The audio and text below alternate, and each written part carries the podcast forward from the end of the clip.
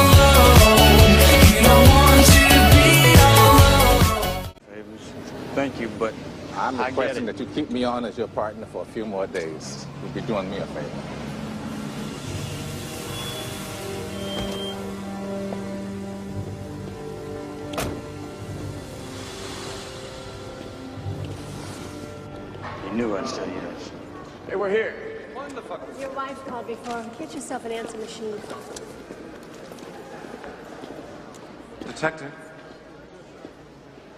After this, I'm detective. gone. No big surprise. Detective! You're looking for me. Hey! What's the fucking move? On the fucking floor. Keep keep away from him! On the fucking floor! I know you. Now! Get out! Get down! On your stomach, you piece of shit! Now! All the way! All the way, fucker! Down! Faster! Faster! Faster! Now! Those on the ground!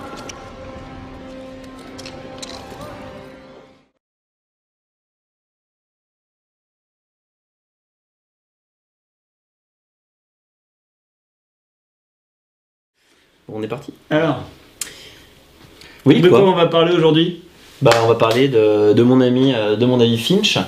David? David? Hein, Davey, euh, donc de David Fincher, Ouais. et on va faire euh, bah, sa filmographie en fait. Donc, euh, comme on dit à chaque fois, vaste programme. Ah oui, là.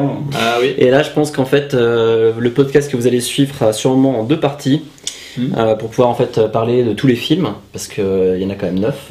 Ouais. Et puis, on va parler aussi quand même un petit peu de, bah, de comment il est venu en fait au cinéma.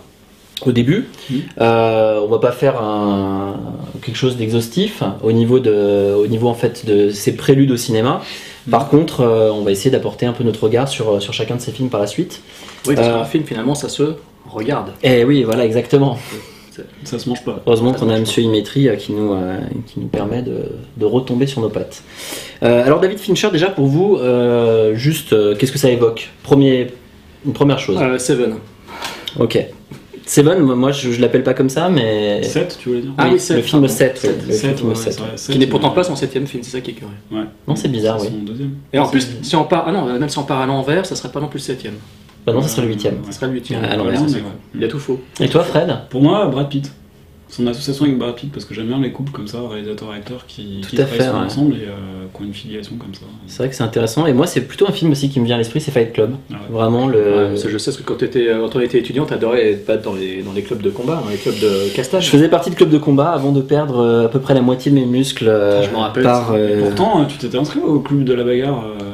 Ah oui, dans le club de la bagarre. ouais. Tout Tout à à fait, fait, c'est ce dont je parlais. en fait. C'était le club de la bagarre. ouais. Ouais, c'était ça. Mais même, euh, c'était même un club Mm. à ce Mais moment-là. je pense que quand le club de la bagarre est sorti, je me souviens, on était, euh, on était jeunes hein, à l'époque. Ben, on était souvent dans le pâté, nous. On allait souvent au cinéma. On était souvent dans le pâté, exactement, ouais. c'est clair. On passait des après-midi. C'était euh, la grande mode en fait de- des Ouais. clubs euh, de Exactement. Et d'ailleurs, euh, vous, le- dans les souvenirs, on en reparlera peut-être plus tard quand on viendra sur les films. Ouais. Mais euh, moi, je sais que j'ai des petits souvenirs en fait sur certaines séances justement. Pareil aussi, ouais. Et, Ah ouais, euh, et donc, et donc, du coup, on, si, pourra en parler. On évoquera que- chacun son petit souvenir. Ouais, exactement, sans problème.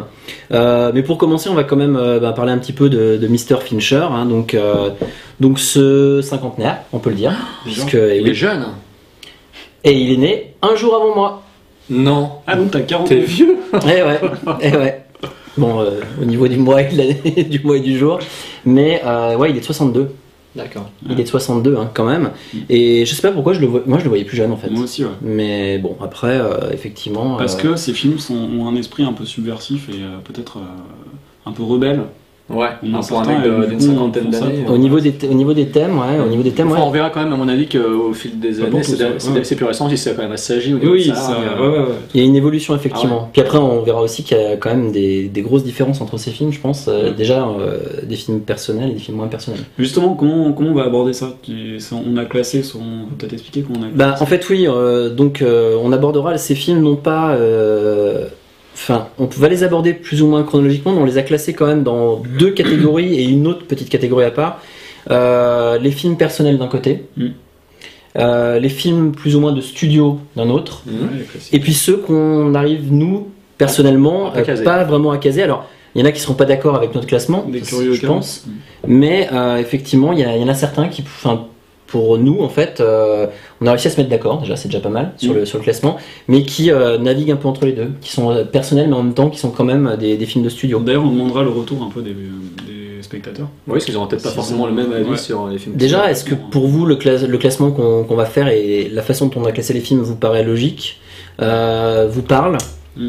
Et euh, est-ce que vous, vous auriez vos propres classements en fait de l'œuvre de Fincher, sans parler simplement de la chronologie ou de l'évolution en elle-même, mais vraiment de, de- de classer en fait ces, ces films dans. Moi, je sais que j'avais. Enfin, enfin, oui, oui, je suis d'accord avec toi. Tu vois, et t'avais, Moi, j'avais un autre classement. t'avais un autre classement. Enfin, en fait, il y en a plein qu'on peut faire. Effectivement, on a choisi celui-là parce qu'il nous regroupait. Ouais. Euh, mais on aurait pu faire euh, d'autres classements en fait Mm. au niveau des films. Alors avant de parler vraiment des films et de rentrer dans le vif du sujet, en fait, on va parler un peu du, du gaillard. Ouais. Euh, Les gaillards euh, le gaillard, oui. Non, parce que j'ai- interdite bah, justement, je l'ai 1974. repris. euh, Vous, avez, m'avez repris. demandé de ne plus employer ce mot pendant oui, l'enregistrement des podcasts et maintenant tu, tu utilises là le terme gaillard. Ah, Mais c'est un cinquantenaire, c'est pour un cinquantenaire. gueule, en fait. C'est Non mais, voilà, c'était un peu ça. C'est un cinquantenaire. Alors déjà, premièrement, euh, David Fincher. Je le prends très mal en fait. Bah, tu peux. Ouais. Ça fait- Alors Finch, hein, je vais dire Finch comme Bah, ça. je- ça je sera- suis viré, ça je sympa. Finch, ça me fait penser à. Mais oui, c'est American, Pie. Pie, ouais. Bah oui, Moi, ça fait sûr. penser à Hitch. C'est pas grave. Ah, D'accord. Euh, donc euh, ça, on va le laisser de On côté, mais on n'a pas les, ouais, on n'a pas les mêmes références effectivement. En même temps, c'est des- pas, c'est pas une référence. non, c'est clair. Hitch, t'avais bien aimé. Hein. Bah oui, parce qu'il y avait Mendes. Voilà, alors, Ouais. Et Will Smith. m'en as fait la pub téléphone. Smith aussi. J'aime bien Will Smith. ouais. Ouais, c'est pas grave. fan. Donc- oui, donc euh, Fincher, euh, c'est avant tout, en tout cas pour ma part, un spécialiste de l'image. Ouais. C'est euh, vraiment ça qui le définit, en fait, euh, je trouve, dans son, dans son approche du cinéma. Euh, et il a d'ailleurs, en fait, euh, commencé justement euh, dans la technique Ouais. pure. Bien avant en fait de se mettre à la réalisation, Euh, il est très très fort, je trouve en fait, euh, parce qu'il s'entoure bien aussi Ouais. au niveau de la photographie, au Ouais, niveau de la post-production. Bah, il est un peu révolutionné à ce niveau-là. Enfin, au niveau de la mise en scène, c'est vrai. Exactement, ouais, ouais. Et bon, il a effectivement, au niveau de, ce- de- de- d'ailleurs, on en reparlera au, au fur et à mesure des films, parce qu'ils sont pas tous pareils, mais déjà au niveau de la colorimétrie, on a pu le voir. Mm. Euh, c'est très souvent, on est à la limite de la sous-exposition dans certains films. Euh, et en plus de ça, on a quand même des, des teintes plutôt euh, froides dans Mm. l'ensemble, Mm. avec quelques. Enfin, pour moi, ça s'est refroidi pour moi. Enfin, ça, ouais, ça se ça s'est trouve. refroidi au On, en parlera. Mais il a sa patte quand même, Ouais. qui évolue, hein, comme euh, à mon sens, hein, comme, euh, comme tous les Oui, mais on réalisateurs. reconnaît un Fincher souvent quand on. On le reconnaît et on le reconnaît au niveau de la technique aussi. Ouais. Et au niveau de la technique, là, euh, pour moi, c'est. Mais, enfin, j'étais ébloui par certaines choses euh, Ouais, au cinéma où je me suis dit. euh, Ouais, ou quand on a revu Seven en Blu-ray ensemble, là. Par exemple, ouais. Ouais, Il y a une certaine fluidité dans la mise en scène qui, qui est assez incroyable chez lui et on reconnaît carrément ses mouvements de caméra qui sont Mm. très amples et très souples tout en étant bien barrés à chaque fois. Quoi. Après. Moi, c'est ça qui me tue. hein, Ah oui, ouais, non, mais t'as raison, tout à fait sur la, sur la mise en scène, effectivement, Mm. euh, ça c'est un point intéressant. Et moi, j'aurais- je pensais vraiment à la technique dans le sens où il, il a apporté aussi énormément en fait de. Euh, je me rappelle une chose, c'est qu'il a, il y a plein de. Enfin, il y a, il y a plusieurs films, il y en a notamment un sur lequel, on en reviendra plus tard, mais sur lequel en fait il a carrément euh, storyboardé plein de choses en fait. euh, en termes d'images, plus ou moins d'images de synthèse. Mhm. Et en fait, il a fait, il a intégré, il a réussi à intégrer comme ça, on va dire plus ou moins de façon, à mon avis, optimale, euh, les images de synthèse pour aider en fait justement des mouvements de caméra. Mais ça, ça c'est vrai qu'on pourra, on pourra revenir là-dessus. Mais ça, ça, ça c'est vient pas de son travail aussi dans le clip Alors oui, alors tout à fait, parce que le monsieur a fait de nombreux clips. Tu peux Ah en parler peut-être, je sais pas. si- Bah, je, je les ai pas tous vus, mais alors je sais qu'il a travaillé avec Madonna, Paula Abdul, euh, des grands noms des années 80, hein, c'est ça? Des Exactement. grands, euh, des grands trucs pop en fait, hein, des grands, Ouais. grands succès pop. Euh, voilà, après, je j'ai pas le souvenir exact des, des clips. J'en ai vu. Vogue, J'ai dû voir Vogue ouais, voilà. Vogue, mais je l'ai pas vu depuis longtemps, donc je me souviens plus très bien. Voilà, je sais qu'il a travaillé des grands noms et qu'il vient de là, et qu'il a eu un, pas mal de succès là-dedans. Juste avant, il était chez ILM. Voilà, ouais. Non, en plus, euh, normal, c'était euh, de- du village dont, dont il était originaire. De mémoire, je crois que dans ses voisins, il y avait Georges Lucas. Ah ouais. Je me souvenais pas de ça, mais, Euh, ouais, mais en petit, tout cas, en tout cas, ouais, il a bossé chez ILM. Oh, et euh, ouais, marrant, ça. du coup, ouais, non, mais c'est des, quel âge il a, Lucas. Il est plus vieux, quoi. Ah oui, plus, Oui, il est bien plus sûr. vieux, ouais. Ouais, je pense. 60 ans passé. euh. Et il a bien- bossé- bien comme il faut. Il a bossé sur le retour du Jedi. Ouais, exact. Et il a Ouais, bossé. il, a été, il a été chez LM, je crois, de 81 à 83. Hmm. Dans une Et Indiana, Jones et le Temple maudit. Ouais. Bah, le meilleur, pour moi. Le moins bon pour moi. bon, là, on n'est pas. euh, euh, ouais, mm, donc. Euh, le moins bon, c'est peut-être le 4 quand même. mais euh, oui, euh, oui, largement, quoi. Largement. Et effectivement, euh, après ça, en fait, c'est là qu'il est passé au clip. Ouais. Euh, mais du en coup, fait, il a fait ses premières armes, quoi. Il était technicien, etc. Et puis quand il s'est lancé, bah, comme beaucoup à l'époque, il y en a beaucoup qui venaient de la technique Ouais. et qui se sont lancés dans le clip ou le court métrage comme d'autres. hein. Ouais. Et puis après, se sont mis dans la mise en scène Mais justement, radicale. Quoi. et ce qui est marrant, c'est que toutes les qualités qu'on vient de citer, c'est Ouais. des qualités au niveau de la photo, euh, de la lumière, euh, la mise en scène, enfin surtout photo, lumière, technique, Mm. le son, tout ça, bah, c'est peut-être des qualités qu'il a, qu'il a acquis en, travaillant dans le clip. euh, Ouais. Bah, je pense qu'en fait, il avait, il avait déjà ses qualités, il, les a, il a commencé à les exprimer dans les clips parce qu'il Voilà. les avait euh, de Ouais, la voilà. part de la technique. Ouais. Après, c'est vrai que la technique fait pas tout au niveau d'un réalisateur. Après, il a trouvé des bons scénaristes et euh, des bons Mais pour rebondir justement sur ce que vous dites, euh, à l'époque, dans les années 80, quand les films étaient réalisés par des clippers, Mm. ben, comme euh, Russell Mulcahy par exemple, Highlander, Ouais, bah, il y a Michael Bay qui vient du clip aussi. voilà, ben, tous ces Ouais. réalisateurs-là, ils étaient vachement cassés parce qu'on disait, ouais, il y a une esthétique clip, trop Ah, clipesque, ah, et et- on non, l'entend non, toujours. hein. Ouais, encore. Alors Et on disait toujours, ouais, ils sont incapables de, de, de vrais metteurs en scène. Et Fincher, quelque part, et moi, même pour Michael Bay, je trouve Ouais, aussi, ouais. euh, je trouve que ce sont deux cinéastes qui, par exemple, ont réussi quand même intelligemment à utiliser l'esthétique et la technique du Ouais. clip pour en faire une œuvre totalement personnelle. Ouais, c'est ça. Alors que Ouais, la plupart des critiques, euh, un peu bobo et compagnie, hein, C'est ça. ouais. euh, diront toujours l'inverse. Ils diront Mm. toujours, ouais, non, c'est impur, on voit trop que le mec vient du clip. Mm. Bah ouais, je suis désolé, mais pourquoi le mec qui vient du clip, il ne pourrait pas justement apporter ce savoir-faire-là technique, Mm. ce Mais savoir-faire visuel à des films de belle qualité? Il l'a prouvé depuis Bah, C'est le peut-être le chef de file de Fincher. Pour, Pour moi, c'est un peu le chef Oui, de parce que film. parce qu'en fait, si tu veux, il y, a il y a une chose, c'est tu tu parles de Michael Bay. Après, je pense que ce que Fincher a eu peut-être en plus, c'est peut-être aussi les Ah. histoires Oui. qu'il a. Ah ouais, parce que c'est Bah pas oui. le même type de cinéma. Plus. Voilà. Il Mais s'est pas orienté vers le même cinéma. Blockbuster. Même, Voilà. vers le même public. Hein. du coup, Ouais. c'est pour ça que moi je trouve Ah oui. qu'il a un truc en plus en fait. Bien sûr. C'est un entertainer. euh, entertainer. Un entertainment. Michael Bay, oui. D'ailleurs, oui, c'est pour ça que je veux dire, enfin moi je critique pas en soi parce que c'est C'est un une style. volonté affichée. quoi. C'est un style après, euh, voilà quoi. Mais euh, Plusieurs plans à la minute. Oui, mais enfin, il est quand même, c'est un virtuose quand même. hein, Ah oui. Mais après, derrière, bon, on peut aborder déjà le, le box-office en fait de ces films et en même temps, euh, on va dire le, la réaction du public par rapport au film. Mm. On va pas aller trop loin dedans au niveau des réactions parce qu'en fait, on en parlera après dans chaque film.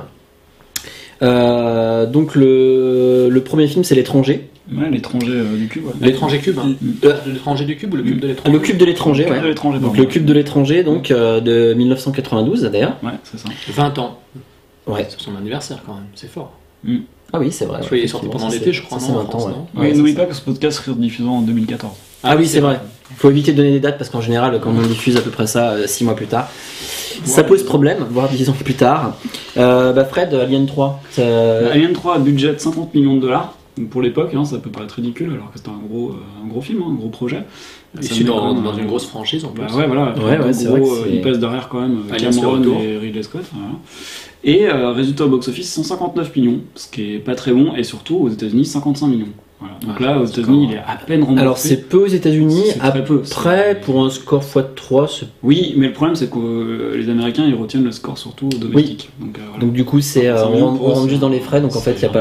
ouais. Voilà, c'est un four. D'accord. Après, on, on avait, on avait 7. Il nous a Sept- fait 7. Ouais. sept, ouais. Bah là, c'est le premier gros succès. hein. Bah, Parce que budget de 33 millions de dollars. Donc euh, pour ce type de film, c'est déjà pas mal pour l'époque, pour 95, je crois. Bah, euh, tu vois, et tu dis en même temps que c'est 50 millions, c'est c'est non, pour c'est un Alien gros 3. blockbuster Alien 3 avec des effets spéciaux de folie. Alors que Seven, il y a comme. Ouais, ouais, Ouais, ok. il- Moi, ça va, il n'y a pas d'effet spéciaux. Voilà. c'est tout. le budget est moindre. quoi. Après, il y a Brad Pitt, mais à l'époque, il est pas encore. au- Quoique, s'il était Ah, déjà- si Il commençait. Ouais, il avait déjà fait les gens d'automne, tout ça. Ouais. Et donc, euh, recette au box-office 327 Ah, c'est millions fois de 10 dollars là. dans le monde et 100 millions aux États-Unis. Parce qu'il a bien marché, je pense, en Europe, notamment en France. Je crois que c'est là que le public a rencontré David Fincher. Et euh, alors peut-être c'est parce que Brad Pitt à l'époque était très populaire aussi. Et il y avait Morgan Freeman. Et euh, gros succès critique, public pour moi, euh, pour ça. hein. Alors oui, 7, gros, succès critique public. Et par contre, à l'inverse, justement, on disait que, que euh, le, cube, euh, le cube de l'étranger, en fait, avait rapporté peu. Je suis désolé, là. c'est- Mais le cube de l'étranger avait rapporté peu. Mais en plus de ça, il- au niveau critique, hein, euh, si on prend Rotten Tomatoes, c'est 38%. Ah ouais. Donc, Bon. voilà. Mais enfin, après, jouer avec la mort. Donc budget de. Alors là c'est Jouer avec la mort, c'est quoi? 97, je crois. 97 50 millions de dollars budget.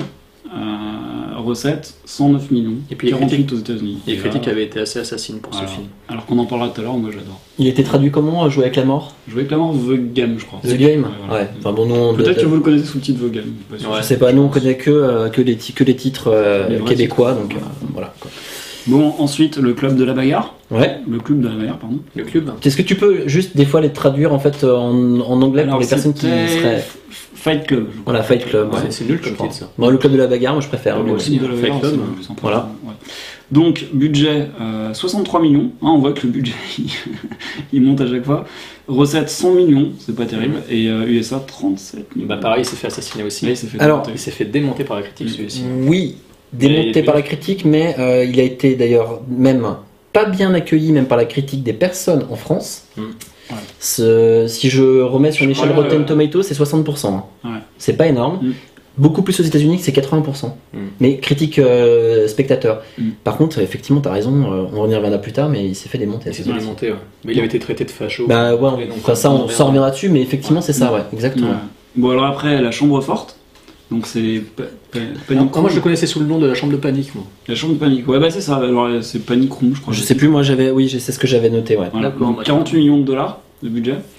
Euh, donc on, on avait euh, recette USA 96 millions, donc euh, le double, et monde 196 quand même. hein. donc euh, bah, c'est finalement un beau petit succès pour un film. euh, Pour un film de studio, euh, Ouais. un film en fait, un film de producteur quoi. ouais, c'est ça. Ouais, Parce que c'est vraiment un film mainstream. Ouais, carrément. Euh, Après, bien plus longtemps après, on va se retrouver avec Zodiac parce que c'est 5 ans plus tard. voilà. Non, non, après c'est le bateau à boudin motorisé. Ah pardon, excuse-moi, j'avais oublié le Ah bateau. ouais, à Le boudin. bateau à boudin motorisé, donc euh, aussi connu sous le titre de Trimaran. Non, Zodiac, pardon. Ah oui. Voilà. bah oui. Ah oui, bah si, c'est ça. Ah oui, bah bateau à, bou- à boudin, c'est un Zodiac. Mais excuse-moi, c'est j'avais le titre anglais. Non mais ils ont, quand même, ils, ont, ils ont quand même toujours le moyen de trouver des titres complètement absurdes pour Ouais. des films dont les titres originaux sont quand même- Surtout sont que même Zodiac, moi, pour moi, c'est comme plutôt la série télé euh, de TF1. Ah, quoi. bah Oh. Je comprends vraiment. Non mais Zodiac avec Ingrid je pense Chauvin, que je, Bah, je Ingrid pense. Chauvin. Si vous êtes d'accord, je pense qu'on peut passer un coup de gueule On sur pourrait le. faire un focus sur une Chauvin. Non mais on pourrait, faire on pourrait passer aussi un coup de gueule sur l'américanisation des titres. Moi aussi. Non, Fred? Ouais, ouais, ouais. Je vois Ouais, un- Je, je comprends plus. On était- pas grave. on était dans Ingrid Chauvin là. Ouais. Non, non, moi je disais qu'en fait on pourrait passer un coup de gueule contre l'américanisation des titres. Ouais. Ah oui, oui, Parce que je trouve quand même que d'arriver de traduire des titres comme ça. Ah ouais, euh, alors que le boudin, le, mot- enfin, le bateau à boudin motorisé, moi je trouve ça nettement Bah, plus fin. Voilà. C'est- c'est plus subtil du moins. Quoi. c'est Bah, très fin, Puis en effectivement. plus, quand on Comme voit un pareil, on se demande de quoi il s'agit. Et le film, alors qu'est-ce qu'il a fait euh, Bah, je vous l'ai dit. hein. Ah, tu l'as dit? Ah, je me souviens plus. Non, je l'ai pas dit, pardon. Ah. 65 millions de budget pour euh, hein, 84 millions Ouais. et 33 aux États-Unis. Il s'est planté, hein. Gros fou. Ouais, mais Non, pas mais il s'est- critique, il s'est mais planté. C'est ça, c'est ça- c'est ça qui est dingue. Ouais. Il se plante au niveau euh, cri- euh, critique, il remporte le succès public, et des fois c'est l'inverse. Mm. Parce que là, il a eu, pour le coup, il a eu de bonnes critiques celui-ci. Ouais. Bah, il était mi- c'est mitigé. Il était alors peut-être des bonnes critiques presse en fait. Ouais, oui, oui. Parce que les ouais, oui, je pense, pardon, je pense- moi, je ouais, à la pardon, presse, excuse-moi. Non, non, je devrais parler, Mm. pardon. Moi, quand je parle de critique, je parle euh, presse. Non mais parce t'as que- raison en même temps parce que moi je voyais euh, niveau spectateur mais Bon, alors après, on a l'étrange affaire de Benjamin Bouton. Euh, C'était en quelle année ça? 2007, 2009 2007 euh, c'est 2009. Le film 2009, Oscar. Parce que c'est ouais. Voilà. 150 millions de budget. Ouais. Énorme. Ah oui, bah, c'est son- film comme c'est ça, son plus gros budget. 150 millions de budget. C'est son plus gros budget. 333 millions euh, recettes dans le monde et 127 USA. Ça, Donc il, il a pas marché aux États-Unis en fait. hein. Ah ouais. Alors que euh, nominé aux Oscars dans tous les sens. euh, Ouais. Dans tous les sens? Dans tous les sens. Dans tous les sens. Excusez-moi. Après, on a le réseau Dans tous les social. sens du terme, tu Non dire. Ah non, on a- Ouais, c'est ce que je voulais dire. J'ai j'ai compris. Donc après, on avait le, le réseau social. le réseau ouais. social, ouais. euh, là, ça s'est traduit par Facebook le film, je crois. Facebook le film. Voilà. Euh, Facebook the movie, pardon. Ah oui, Facebook The Movie. Voilà. Donc 40 millions de budget et recettes 224 millions dans le monde, 96 États-Unis. Petit succès, hein, c'est pas Mmh. Surtout plus- pour un, un site internet qui n'a pas vraiment d'utilité particulière. Moi, je, je Ouais, vois- mais je qui, pas a quand même des millions d'abonnés. Ah bon? Ouais. Ouais, c'est. Je te montrerai comment ça marche ce truc. C'est vrai? Je suis, ouais, ouais. C'est plus simple que tweeter euh, tout dit- Twitter, oui, ouais. Tweet, tweet, tweet, tweet, Twitter. Ouais, c'est ça, c'est le truc en fait où t'es un oiseau et puis tu, le- D'accord. tu le balances Ouais. sur les gens, c'est Angry Birds en fait. C'est la même chose. Mais euh, voilà. Et, puis on a Millennium à la fin, enfin je sais plus comment ils, comment ils ont traduit ça encore. Bon, c'est le millénaire, euh, la fille qui, la meuf qui kiffait les dragons. Ah oui, la Ah, meuf ouais. qui fait les dragons. Ah, ça ouais. c'est bon ça. Ouais. Ouais. Ah bah, c'est 90 celui, dont on a l'affiche euh, dans, dans, dans notre dos là. Ah, Voilà. ouais. La meuf euh, qui, qui, qui fait les, les dragons. Et les tétons aussi. Et les tétons. Voilà. Donc 90 millions de budget, euh, recettes 232 millions dans le monde et 102 aux États-Unis. Voilà.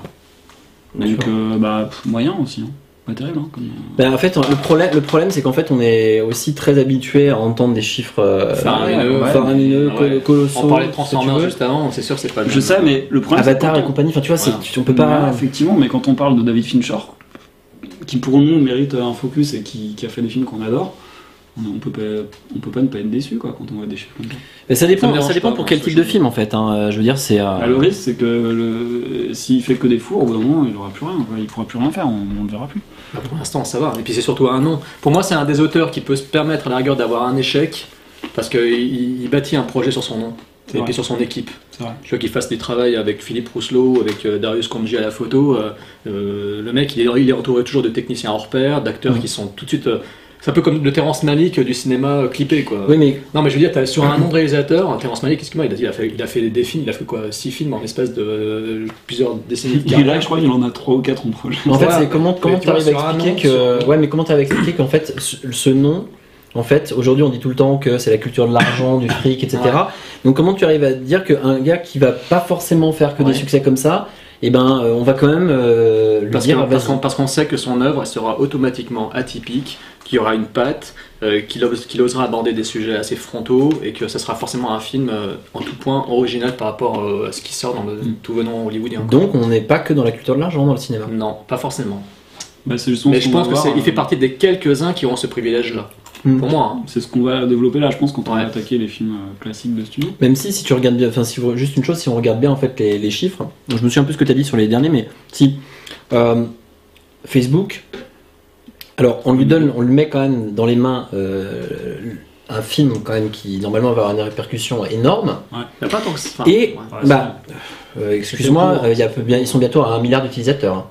Ah, mais pardon, oui, pardon, C'est je, pensais, je, pensais, je pensais au film en fait. Je Et pensais puis, au c'est film. quand même euh, la plupart des jeux. Enfin, Non, mais je pensais, moi, je pensais, excuse-moi, moi je pensais au film en fait. Le film Mais oui, n'avait mais- pas une répercussion. Non, non, aussi et- parce que c'est familial, mais c'est aussi les ados qui utilisent Facebook, réseaux Oui, sociaux. ouais. Donc ils visent le public justement euh, qui va au cinéma aux États-Unis. Exactement. Et donc, Moi, je on- pensais que ce serait un truc et- énorme. et ce que je veux dire, c'est que non, mais c'est surtout moi par rapport au budget. Donc on lui dit, tu fais ça, enfin, ok, 40 millions.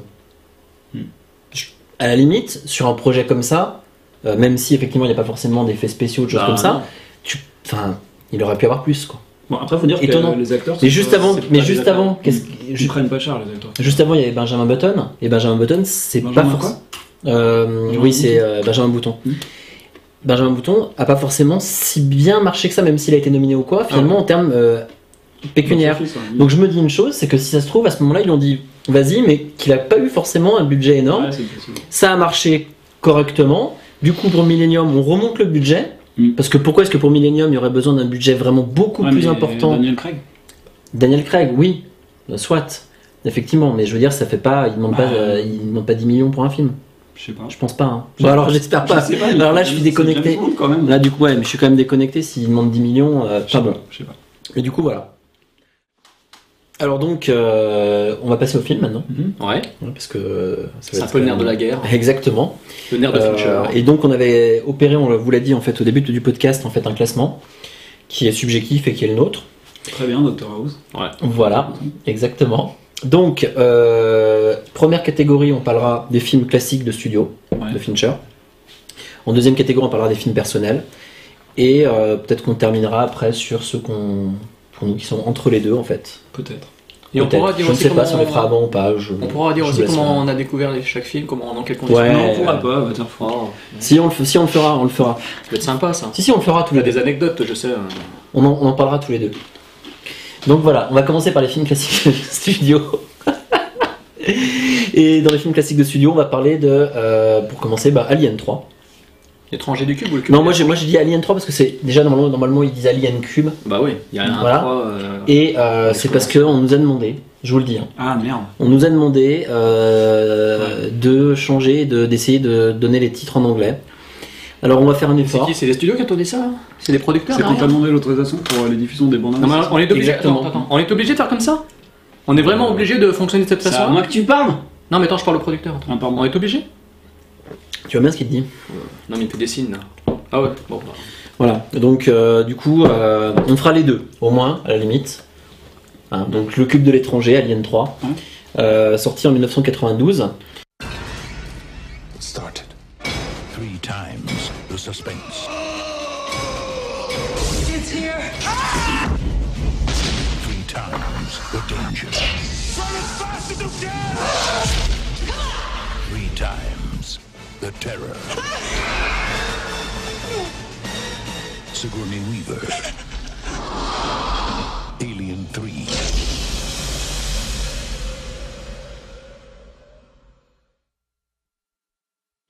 C'est le premier film de Fincher, donc ça tombe bien, en même temps on va pouvoir en, Mm. en parler. Et moi je l'ai découvert au cinéma, alors dans des conditions très très spéciales.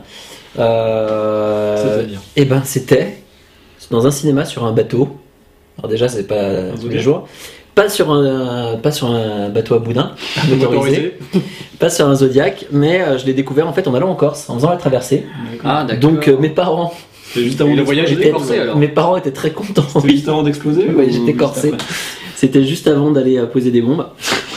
Hein, euh, donc euh, pour euh, notre auditeur corse, euh, euh, c'est qui notre auditeur C'est corse? La Poppy, ben voilà.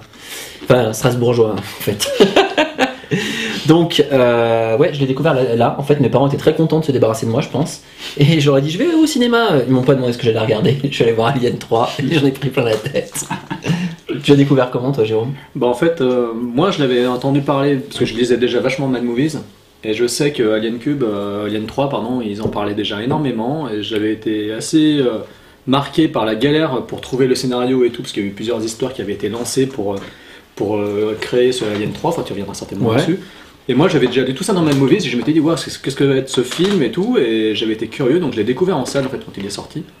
Et donc rien de particulier à dire là-dessus, si ce n'est que j'étais déjà préparé à avoir euh, un peu une surprise euh, pour voilà, un film qui pour moi avait, avait subi de grosses galères au niveau de sa production. Ah, t'étais au courant de ça, ouais. Moi, J'avais parce que dans. Mad Movies ils en avaient vachement parlé, je m'en souviens, et, et donc euh, ça m'avait ça m'avait marqué quoi. C'est un peu comme euh, ils avaient fait un gros dossier dessus, comme ils en avaient fait un sur Batman le défi à l'époque. Je me rappelle c'était c'était voilà j'avais tout lu dans la presse et quand j'étais allé voir les films j'étais un peu en attente de voir quelque chose quoi. Voilà. D'accord. Et toi, Fred? Bah alors moi, il date de quand? 92 c'est Ouais, c'est ça, ouais. Ouais, donc j'ai pas vu en salle parce que j'avais 5 ans à l'époque. Et euh, bah, en fait, je l'ai vu. euh, je l'ai vu euh, non, au cinéma. Et euh, bah, à l'époque, j'étais jeune, hein, j'étais ado quand même. Mm.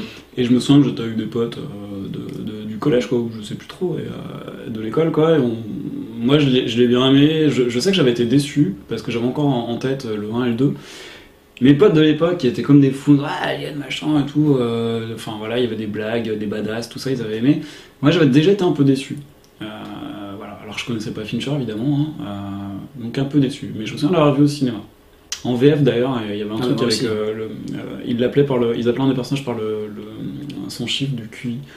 Ça, Ça m'est resté ça. Ah, c'est 42 ou 47, je sais plus. Ouais, c'est- alors tu vois, ça c'est un. Bah, c'est toujours plus que moi, hein, c'est pas mal. Bah oui, mais ça. Ça c'est un peu normal, mais on va peut-être pas parler de nos, pro- nos problèmes psychomoteurs ou euh, ou psychologiques ou même euh, mentaux. Euh, Est-ce qu'il y en a un qui veut faire, euh, même s'il y en a plein qui connaissent, hein, le pitch de l'histoire éventuellement ou pas? Le pitch. Ah bah écoute c'est simple, hein, Alien Cube c'est euh, Ripley qui à la fin donc de Aliens le retour euh, partait dans un congélo euh, volant. Dans un congélo volant avec euh, le caporal X. Et son chat. avec le caporal X. Euh, non euh, si Ah, c'est le son chat. animal. Ouais, un animal caporal Ouais, le X. chat, ouais. et la petite euh, Newt. Newt. La petite euh, gamine de Aliens le retour Et donc, euh, bah, ça, ça- son frigo, son frigo, son réfrigérateur, en fait, son congélo, euh, atterrit sur une planète. euh, c'est Fiorina, je crois, que ça s'appelle, hein, euh, la planète. C'est ça. Elle atterrit, sur Fior- elle atterrit sur Fiorina et euh, c'est des barbouzes en fait au crâne Fiorina barbouzes 161. habillés, habillés en moine, Des barbouzes. des, des morphalous euh, gaillards, grands gaillards habillés avec des toges qui viennent euh, la récupérer, euh, la récupérer au fond des bois et qui décident de, de l'emmener des- manger des galettes aux, aux fraises dans, dans leur chalet. Manque de pause qui ne, ce qu'elle se rendra vite compte, c'est quand elle, quand elle passe à, euh, au salon de l'infirmière de, de- de- de- du, chalet, du chalet suisse. Elle se rend, elle se rend compte que non mais si elle se rend compte qu'il y a en fait euh, un loup qui s'est euh, qui, qui était embarqué qui était embarqué loup est dans la bergerie. Le loup est dans la bergerie. Je crois qu'en fait, j'ai bien, heureusement que j'ai dit pitch hein, et pas synopsis, hein, donc le, le mauvais terme, parce Voilà. que ça correspond Bon, en gros, l'histoire c'est ça. Voilà, en gros, elle a amené avec elle, euh, elle est la seule survivante de sa capsule et Elle avec arrive elle, sur- ouais, avec Florina, elle, euh, et- avec elle a- a- est resté euh, un embryon de, de grosse bébête euh, que l'on connaît si bien sous le Mhm. nom de Voilà. L'étranger. de l'étranger. Et donc elle va être là au milieu de tous ces violeurs, tueurs, machin, etc. Et elle va essayer de s'en sortir. Exactement. C'est Et- très bien. Mais par contre, euh, c'est un film euh, assez tiré par les cheveux puisque euh, Ripley euh, aura le crâne rasé dans le film. Et elle finira comme moi. Ouais, toi aussi, Ripley, tu peux être chauve. c'est c'est nul. C'est- Non, non, c'est- c'est- c'était. Ouais, J'ai rigolé alors. Au moins, c'était c'était exhaustif. Voilà. Voilà. Donc euh, un bon pitch. D'ailleurs, Bon. on a des pitchs à manger d'ailleurs, je crois. Ouais, c'est cool, ça fait. Mais, alors, pas de- sinon, faut dire euh, Buckler, faut dire euh, machin, donc voilà. Donc, des débuts difficiles pour ce film. Ouais. Tu l'as dit tout à l'heure, mais tu Ouais. peux. Vas-y, Non, non, non, je, bah non, je, je, je vais te balancer le pitch. Non, mais Euh, tu, par- tu parlais de l'histoire de l'histoire du scénar. Ouais, parce qu'en fait, au niveau de, au niveau de l'écriture, je sais que plusieurs grands noms se sont mis dessus. Euh, notamment, euh, je pense au réalisateur de Navigator, euh, qui s'appelait Vincent Ward, qui avait apporté quelques éléments, une histoire un peu personnelle et tout, à base de moines, etc. Certains éléments de son scénario, par exemple, ont été conservés dans, le, dans le script final. Euh, mais bon, après, je me rappelle plus des détails exactement. Bon, surtout, il commence le tournage avant même que le scénario soit fini. En, fait, En ouais. plus, ouais. Mais ça, qu'en fait, il a été réécrit. En fait, il y a eu plusieurs, tentatives de faire des histoires à chaque fois originales. Donc, à chaque fois, la prod, euh, c'est toujours euh, euh, David Giller et je sais plus quel grand nom qui est derrière la franchise Alien. Euh, ah merde, je sais plus. C'est toi la caution euh, Ah, j'ai oublié, hein, j'ai oublié, j'ai oublié, ça m'énerve, j'ai un trou, ça me, ça me saoule, c'est pas grave. Donc pas euh, grave. il y a donc euh, au niveau de la production, ils étaient pas, ils étaient jamais contents en fait de ce qui était rendu comme comme paplard quoi. Comme, ils changeaient à chaque fois, script. Donc à chaque fois ils partaient sur une nouvelle histoire. mais j'aimais bien Paplard, moi. donc, donc euh, au fil de l'avancée de la post de la pré-production, en gros, euh, ça a été donc une pré-production très douloureuse à ce niveau-là, puisqu'au niveau de l'écriture, on est, on est parti à une sorte de mixte de finalement de plusieurs idées, parce que à chaque fois qu'un scénariste reprenait le bébé, bah, à chaque fois il repartait d'une idée qui était conservée d'un autre projet, Euh, et au final, on est arrivé donc à ce qui est devenu donc euh, Alien Cube. Donc on a, on a conservé par exemple une partie de, une partie quelque part moyenâgeuse. euh, qui venait euh, forcément de Vincent Ward, parce qu'avec le film Navigator, des, des- bon, bah, euh, enfin, je ne veux, pas- veux pas parler de Navigator, mais, mais voilà, donc on retrouve, Non, des on éléments, voilà, on retrouve des éléments propres au cinéma de ce cinéaste dans euh, Alien Cube. Euh, il y a aussi des éléments donc, euh, relatifs à, à la religion, notamment, avec le personnage interprété par Charles Dutton, si je me rappelle bien. Mhm. Ce côté un peu mystique, Charles un peu religieux. Ouais, Charles S. Dutton. Euh, ce côté un peu religieux qu'on retrouve aussi dans, dans le film, avec, euh, qui est très très euh, prégnant, qui est très présent, et voilà. Quoi. Mais je, je peux rebondir sur un truc en fait, ouais. Euh, En fait, ce que tu dis est juste, et d'ailleurs, c'est euh, Sigourney Weaver qui en, va- qui en parlait d'ailleurs, et qui Ouais. disait euh, par rapport à ça que euh, ça avait été dur pour Fincher, Oui, justement tout le long du tournage, parce que chaque jour il devait euh, arriver, et en fait, grosso modo, il était en, Bien en contact avec les producteurs pour dire euh, laissez-moi faire. Non, et en fait, les mecs, enfin, ils devaient se battre chaque jour. Donc, déjà, c'est la première chose. La deuxième, c'est que c'est ce qui fait que, à mon sens, euh, du coup, ce film, c'est peut-être le moins personnel qu'il ait pu faire. Mm. On verra, Ouais. on reviendra peut-être là-dessus après, mais euh, franchement, euh, c'est il a fait ses armes, quoi. il a fait ses armes. Il En fait, il, boiteux. voilà, Ah, il, a sortait. découvert aussi le monde Il découvert le monde du cinéma le- et puis bah, le- la difficulté qu'on peut avoir effectivement à. Euh, quand t'as composer. envie de réaliser quelque chose, c'est une chose, mais après il faut composer avec tout un ensemble de Ouais, personnes autour et ça Il y a c'est déjà très un univers en place depuis deux, En plus, c'est une franchise En comme plus. qui est, qui est inattaquable, enfin qu'on peut pas salir, quoi. Donc là, il avait un énorme, il avait pour un premier film un énorme poids sur les épaules. Enfin, je veux dire, faut Ah, c'est de ça, quoi. C'est ça. ouais. C'est pas comme quand il a fait ses propres projets personnels. Là, il y avait rien Mm. derrière. Là, c'était vraiment, euh, voilà, il venait après Cameron et Ridley Scott. Fred, est-ce que tu voulais rajouter quelque chose sur le. Ben, non, parce que pour moi, ce film, il est euh, chaotique, quoi. C'est-à-dire que c'est décevant quoi pour passer derrière. euh, ben, en fait, tous les aliens après, à partir de celui-là, ont été décevants. Et euh, enfin, tous les, il y en a pas tant que ça, mais euh, il y a le quatre- Si on prend les Aliens vs Predator, Ouais, mais, ouais, mais ça c'est plutôt des, c'est presque des directives. c'est des comédies. Ouais, ça. c'est c'est des, c'est- C'est c'est des comédies c'est des- animalières. C'est des, des screwball comédies des B, quoi. Voilà. Bah, si on prend Alien 4, voilà, c'est encore descendu d'un cran, voire deux, voire trois. Euh, non, Mais- dire, euh, Ouais. ouais. Non, pour moi, c'est. Il a raté son entrée, quoi, mais euh, pas aidé, quoi. Pas aidé parce qu'il tombe sur un projet compliqué et on lui en demande peut-être trop d'un coup, quoi. Et puis, euh, bah, je mets au défi n'importe quel réalisateur de passer derrière euh, Scott et Cameron. Et puis surtout d'arriver à faire un truc quand même qualitativement propre. Le Alien Cube, on peut lui reprocher ce qu'on veut, il, est- il, est- il reste quand même de la qualité. Même si euh, l'édition en Blu-ray il passe plus du tout le film, je trouve. Mais, Bah ça ouais, on va. Ouais, mais tu- non mais tu vas t'en parler là. Ouais, mais par contre, ça reste quand même, bon, pour moi, ça Ouais, reste quand mais même un, un- un très, bon- un très bon film, mais pas un exceptionnel film. Non, Mais- pas très bon. Pour moi, pas un truc, c'est un film moyen, quoi. Et le problème, je, ouais, mais le problème vient à mon sens surtout que il savait, personne ne savait dans quelle direction ils allaient. Mmh. C'est-à-dire que lui, il avait son idée des choses, mais à chaque fois on lui changeait en fait, euh, ah bah ça, ça va changer dans le scénario, etc. Comment, quand tu as pas une vision globale en Ouais, fait oui, d'un projet, tu peux arriver à insuffler même, euh, enfin je veux dire une dimension à un projet, c'est impossible. Il y a un truc qui m'amuse avec ça, c'est qu'aujourd'hui, quand on voit la pré-production des films Mm. dans les forums cinéma sur Internet, aujourd'hui que la prépondérance d'Internet, après de la domination d'Internet sur notre monde, euh, sur les forums cinéma, on voit beaucoup de parties qui sont en preview, c'est-à-dire où les mecs ils débattent pendant des jours et des jours et des Ouais. mois et des mois sur un film dont on vient à peine de, Ouais, de voir commencer le casting, quoi, genre The. Dark Knight. Rises par exemple. J'imagine même pas. parlé. Parce que je vois par exemple euh, sur des films tels que Dark Knight Rises où là les mecs ils en sont déjà à 300 pages de, de forum, à s'égosiller, à crier, à se taper dessus au moindre élément de scénario, au moindre costume qu'on voit apparaître. J'imagine même pas comment ça aurait pu être si à l'époque d'Alien Cube on était déjà avec la prédominance, euh, la domination d'Internet. Là j'imagine même pas le nombre de pages qu'il y aurait eu sur le forum, rien qu'au niveau de la pré-production, parce que vu le bordel que c'était et vu comment, comment après le tournage a, évolué, Mm. j'imagine euh, que la communauté euh, aussi active qu'elle l'est aujourd'hui, à l'époque, ouais, se serait arraché les cheveux. Parce qu'en fait, toute la pré-production chaotique, tout le tournage bordélique, on l'a su, moi personnellement, je l'ai su après ça. Moi je Ouais, bien sûr, bien sûr. Bon, c'est peut-être pas intéressant ce que je disais, mais. Si, bah, si. Non, mais ça change pas d'habitude, quoi. Et d'ailleurs le pire, 42 de QI, ouais. Le pire, petite anecdote, le pire c'est que donc en fait euh, quand il a sorti après euh, son, il y a eu le- au niveau des commentaires audio déjà il a refusé de les faire en fait. Ouais. Et euh, c'est- Renie, en fait. Bah, dans le Director's Cut du Blu-ray, je crois qu'il s'est pas trop investi non plus. hein. Il s'est même quasiment Mais pas c'est investi sûr- du tout. c'est surtout en fait, euh, le- euh, voilà, dans la sortie de Alien Quadrilogie, quadrilogie, quadrilogie ou je sais pas quoi. Ouais, frères. En fait, euh, il y a sa filmo et il n'y a pas écrit Alien 3 dedans. Ah ouais Ah ouais, il le renie. hein.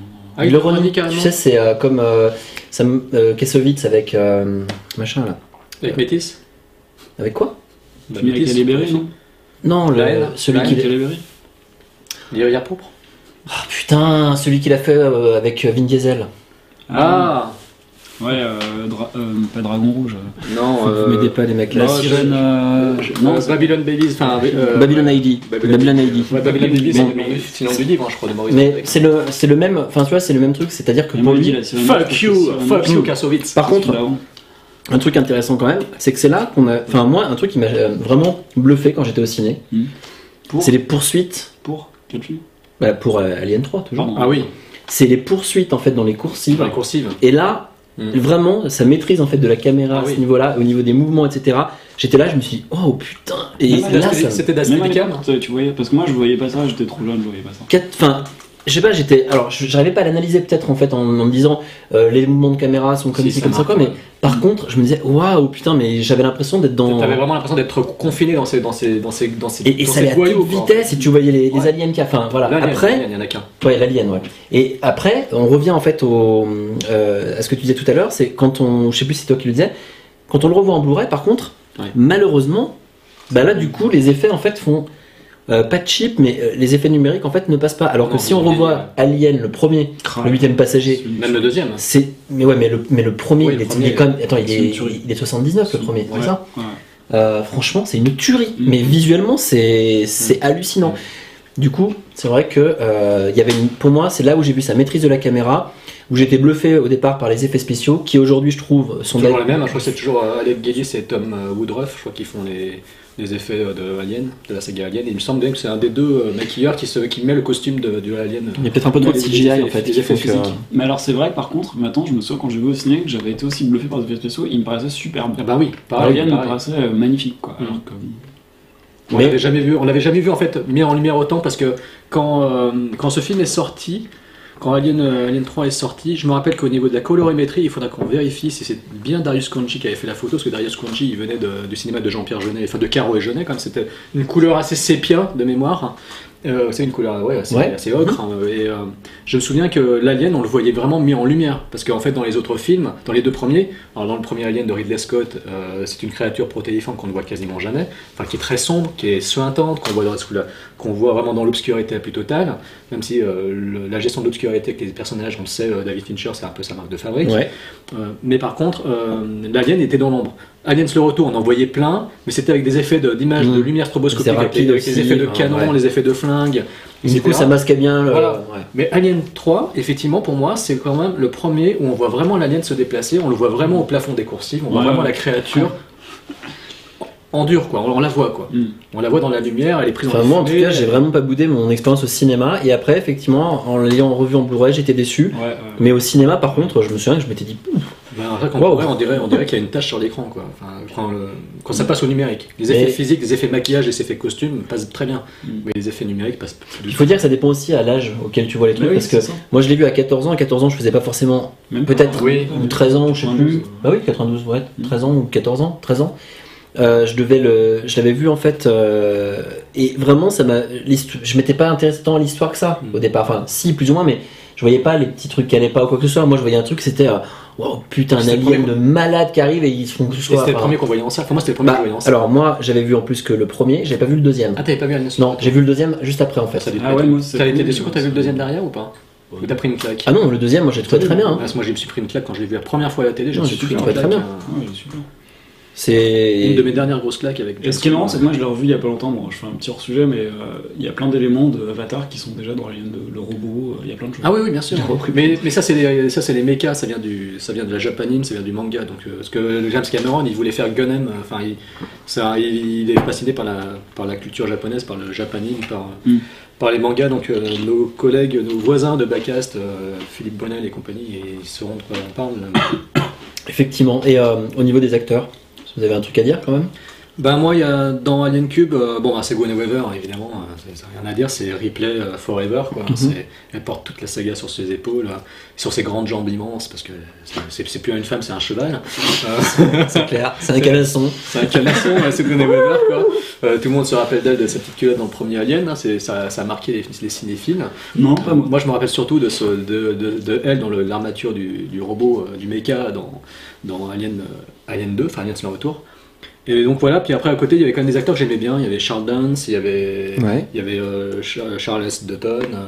Enfin, c'est les deux acteurs qui pour moi m'ont marqué dans, dans les films parce que c'était deux gueules de série B, qu'on fait de, de second rôle qu'on voit souvent. Charles Dutton, Ouais. l'as vu dans plein plein de films. Quoi. Meurtre en suspens de John Bonham aux côtés de, de Johnny Depp. Enfin, j'ai vu dans d'innombrables films. Et puis Charles Dance, bon, c'est, le méchant de mémoire, c'est le méchant dans, dans Last Action Hero. C'est le mec qui a les- l'œil, de verre, tout ça. Enfin, euh, c'est une gueule d'acteur. C'est un type que tu as vu dans, je crois, dans Golden Child d'Enfant du TV aussi avec. Enfin, pour Ouais. moi, c'était, le, c'était le bad guy de tous les films qui, là, pour une fois, jouait le rôle d'un gentil médecin, d'un mec qui veut l'aider. Et je sais pas si vous avez vu le. Bah, si vous avez dû voir le Director's Cut sur le Blu-ray. Sur le Blu-ray sur le Director's Cut, euh, moi je vous le conseille impérativement parce que le, le film original je crois de faire 1h50 et il me semble que la version Director's Cut, enfin qui est disponible donc sur le coffret Blu-ray, euh, le film doit durer euh, 2h40. Oui, mais- Il y a bien 50 minutes de plus, Ouais. facile, je vois, il dépasse les 2h30 je crois, hein, tout juste les 2h30. Et de mémoire, euh, les, les liens entre les personnages, donc les liens qu'il y a là avec euh, justement le personnage interprété par Charles Dance, justement, euh, sont beaucoup plus fouillés et beaucoup plus passionnants que dans la version qui était sortie en salle. Moi j'ai redécouvert le film quand je l'ai acheté en Blu-ray, quand je l'ai là récemment. Alors est-ce que c'est un vrai director's cut? Parce que je sais que quand il avait tourné au début, en fait, de toute façon, ils lui ont changé la fin. Mais comme ça, direct. hein. Ouais. Ils lui ont dit, euh, de toute façon, tu, ce sera pas ça, voilà la fin qu'on veut, pof, et tu tournes ça. Est-ce que tu penses que la fin qu'on- telle qu'on la connaît, c'est une fin de studio ça? Et ben, euh, c'est sûr que la fin telle qu'on la connaît, c'est une fin de studio. Après, je me demande si sur le director's cut, Parce que ça, donc il n'y a pas de changement. Non, c'est la même. Donc tu- si tu veux, oui, non, c'est sûr, la fin, c'est euh, voilà. Après, si t'as juste les liens et tout ça, Ouais. je me souviens. La director's cut, je me souviens plus vraiment, je voilà. Mais je sais qu'il y avait effectivement euh, plus de, pa- enfin plus de profondeur au niveau des personnages. Vraiment. Mais par contre, la fin, c'est clair, on lui a dit non, ce sera pas cette fin-là, ce sera celle-là où ils lui ont, en tout cas, ils lui ont imposé une fin. Donc c'est pour ça que euh, aussi quelque part un nihiliste quoi. Enfin, c'est tragique quoi. je sais, oui, mais peut-être qu'il voulait que la sienne était, j'ai pas su quelle était la fin qu'il Il voulait peut-être il voulait peut-être arrêter la série aussi. Mais il voulait peut-être en fait euh, faire quelque chose de différent, ou je sais pas, peut-être aussi nihiliste, mais peut-être dans une façon hein, différente. Mais voilà. Alien ouais. Cube, en, en conclusion, pour vous, euh, bon, c'est un film de studio, c'est clair. Il fait ses premières armes, ok, mais Ouais, bah, c'est un film qui a des défauts, quoi. C'est euh, tu les as dit, mais. Mm. Non, mais voilà, pour moi, c'est pas, un bon Fincher, quoi. c'est pas un bon Fincher. Pour, pour toi, Jérôme? Moi, c'est c'est un bon premier film. C'est une- Franchement, pour un premier film, c'est un- c'est vraiment réussi. C'est pas un chef-d'œuvre, c'est pas le meilleur des Fincher dans toute sa filmographie. C'est clair qu'il fait partie de ses plus faibles, c'est évident. Mais c'est euh, pour un premier film sur une, gros- une aussi grosse franchise. Moi, pour moi, ça reste quand même euh, un maître étalon dans la, en la matière. Moi, franchement, euh, mettre un inconnu sur un premier film sur, issu d'une grosse franchise, euh, je vois pas qui aurait pu faire aussi bien que lui avec toutes les galères qu'il a connues. Je sais pas, oui, et c'est ce que je pense aussi. et Donc là-dessus, je suis épaté. Quoi. je me dis juste qu'au moins, c'est un premier, un premier film où c'est effectivement il a fait ce qu'il pouvait, Ouais. mais il a montré tec- que techniquement, au moins déjà, Il tenait la route. il tenait la route. Et il tenait des coursives. Ouais. Il arrivait à mettre sa caméra dans les boyaux avec des plans steadicam de malade. Parce que je me dis, euh, euh, bon, on va pas revenir là-dessus, mais c'est vrai que, euh, voilà, voilà, effectivement, euh, pour un premier film, euh, moi je suis épaté. Et si on ne, si on n'était pas au courant effectivement de, tout- de toutes les galères qu'il a, qu'il a subies, euh, je pense qu'effectivement on verrait le film à la baisse.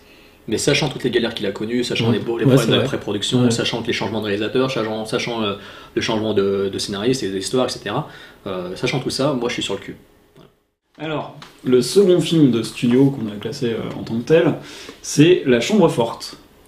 Ah oui La chambre forte. Moi je le connais, je l'ai vu, je l'ai vu en Belgique sous le nom de la chambre de panique. La Chambre de panique, ouais. Ouais. Voilà. Ah, je l'ai vu aux États-Unis hein, sous le nom de Panic Room. Ah ouais d'accord. Ah, c'est l'époque où t'étais aux États-Unis? T'étais pas dans un avion d'ailleurs? Si, dans un avion cette fois-ci. ah, Moi j'étais dans un dirigeable, c'est énorme quoi. J'étais dans un avion quand je l'ai vu. Bon, bah, moi je l'ai vu dans une grotte, mais. Ah ouais Ouais. Ah bah, t'as C'est pas paniqué t'as- en Afghanistan, non. Une grotte de panique Une grotte de panique non Une grotte de panique. Tout d'accord. Bon, de quelle année de... oui, Euh, c'est quoi, 99, 2000 C'est 2002. 2002 Ah oui, déjà.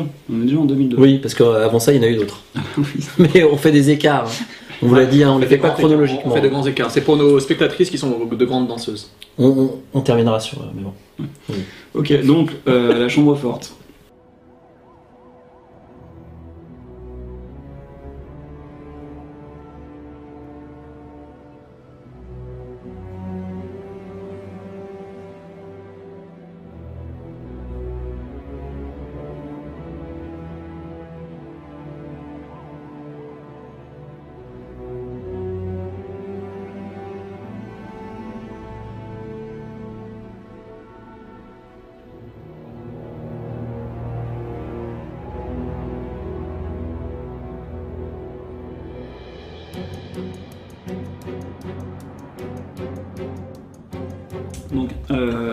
Ça, fait bizarre parce que je vais enchaîner sur un autre film que j'ai pas aimé de Fincher.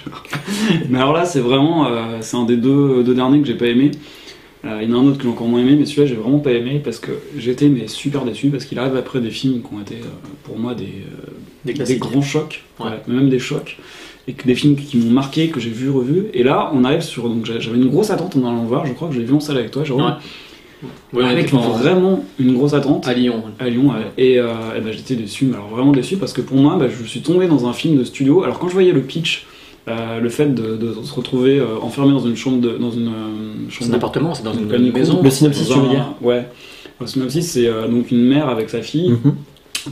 Kristen Stewart d'ailleurs la, la petite héroïne de Twilight voilà Avec la maman, la petite Jodie. voilà, et Jodie Foster. Voilà. Alors donc ça aurait dû m'alerter ça, Jodie Foster au casting, parce que bon bah Jodie Foster c'est euh, classicisme quoi, hein. c'est vraiment euh, l'actrice euh, voilà ultra connue. euh, Ah, mais elle, a quand même, elle a quand même connu de- elle a quand même fait des rôles assez euh, ouais, mais, difficiles, hein. ouais, mais bon, enfin, oui au début de sa carrière peut-être. même, euh, même après. Ouais. Neil, hein. bah, Jordan, c'est pas ça. Ouais, là c'est beaucoup plus récent. Ouais. Mais bon, enfin bon, tout ça pour dire que Ouais. c'est quelqu'un de classique que, que les studios ont placé et à mon avis ils, ils sont partis sur un truc. Moi j'attendais un film. Alors le synopsis donc c'est une femme euh, qui est divorcée, je crois que c'est pareil, Mhm. qui se qui emménage dans une euh, un appartement ou une maison en ville, je Ouais. quelque chose comme ça Mhm. sur deux étages. Ouais. Et euh, à l'étage supérieur il y a une, une panic room, Une chambre de panique. Ouais. une chambre de panique voilà, qui sert à euh, se calfeutrer en cas d'agression ou d'attaque. Mhm. Et c'est ce qui arrive. Euh, on veut l'attaquer pour dérober de l'argent, un truc comme ça. Une Je- ça histoire, m'a pas marqué. C'est vrai que voilà, le une twist- histoire de coffre. Ouais, parce que le pitch est quand même assez, il, assez est, simple. Quoi. il est quelconque, ouais, voilà. Et donc, oui, mais alors moi ça me dérangeait pas parce que je m'attendais à un film vraiment tordu parce qu'elle se retrouve dans la chambre de panique, donc c'est un huis clos. Donc je me dis putain, un huis clos avec David Fincher à la baguette, ça, ça va être du tonnerre quoi. Et en fait, bon, on se retrouve avec un truc très très très très très classique. Mm. La mise en scène, pour moi, alors je sais qu'on n'est pas d'accord là-dessus. Ah oui, carrément. ouais. Pour moi, il n'y a rien de novateur, il n'y a rien d'innovant, il n'y a vraiment rien de terrible. Ah, moi, C'est très, euh, c'est fluide, ok, mais alors c'est très quelconque. C'est le film qui aurait pu être réalisé par, euh, je sais pas, par un autre mec, euh, Mm. beaucoup plus, beaucoup moins doué, quoi. Donc je suis sorti de là vraiment frustré, quoi. C'est le Mm. mot frustré. On avait dû en Et, débattre quand on euh, était sorti. ouais, on en avait débattu parce qu'on n'était pas d'accord et euh, t'avais mis en avant certains trucs que tu. Enfin, euh, ah voilà, je te laisse tes arguments. et moi non, j'ai trouvé que c'était beaucoup trop classique et j'étais vraiment déçu parce que j'attendais un truc beaucoup plus tordu, beaucoup plus personnel et plus choc quoi. Voilà, c'est un truc après Fight Club, putain, je voulais un truc choc quoi. Et j'ai pas eu du tout. Voilà, une grosse déception pour moi, la première grosse déception euh, après les bombes qu'il y a eu avant. Juste un tout petit truc après, je vais te laisser parler, Jérôme. Euh, faut quand même savoir que. Donc la Miss Foster, en fait, euh, c'est l'époque. euh, parce qu'en fait, comme on a zappé plein de films, on se resitue quand même. Ouais. C'est l'époque où Fincher était vachement demandé. Bien sûr. Et du coup, en fait, euh, Foster, en fait, on lui a proposé d'être présidente au Festival de Cannes. Elle avait refusé pour tourner Panic Room. Exact, ouais, je me souviens de ça, ouais. Mm. Donc Ah c'est ouais. que à ce moment-là, dire une chose, c'est qu'on était tous dans une expectative en fait ouais. par rapport à Fincher importante. Mm. Donc c'est toujours pareil. Si on replace ça et qu'on se dit on attendait quelque chose, obligatoirement, quand on attend beaucoup. La déception est toujours Mais présente. vas-y Jérôme, toi tu Non, t'en mais as- vas-y. Non non mais je- j'en parlerai peut-être après ou comme tu veux, mais t'en as pensé quoi de Panic Room toi? Eh bien, écoutez, euh, messieurs, mes chers sacs mes chers gaillards, hein, pour reprendre mon expression favorite, euh, la chambre de panique, enfin Panic Room pour moi, euh, bon, compte parmi effectivement euh, les films mineurs de Fincher, je suis d'accord là-dessus. Ouais.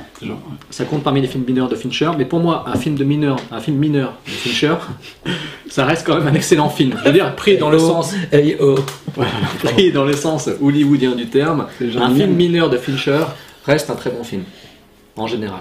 Dans, le- dans le domaine du cinéma, pour moi, c'est un très bon film. Euh, pour moi, un, un mauvais film de Fincher sera toujours supérieur à un mauvais film de n'importe quel autre réalisateur. Ouais, je vois ce que tu veux dire. Donc, Ou euh, un bon film d'Uwe Ball. voilà, ou- ouais. ça reste euh, au même niveau qu'un postal de UA Ball ou d'un Rampage.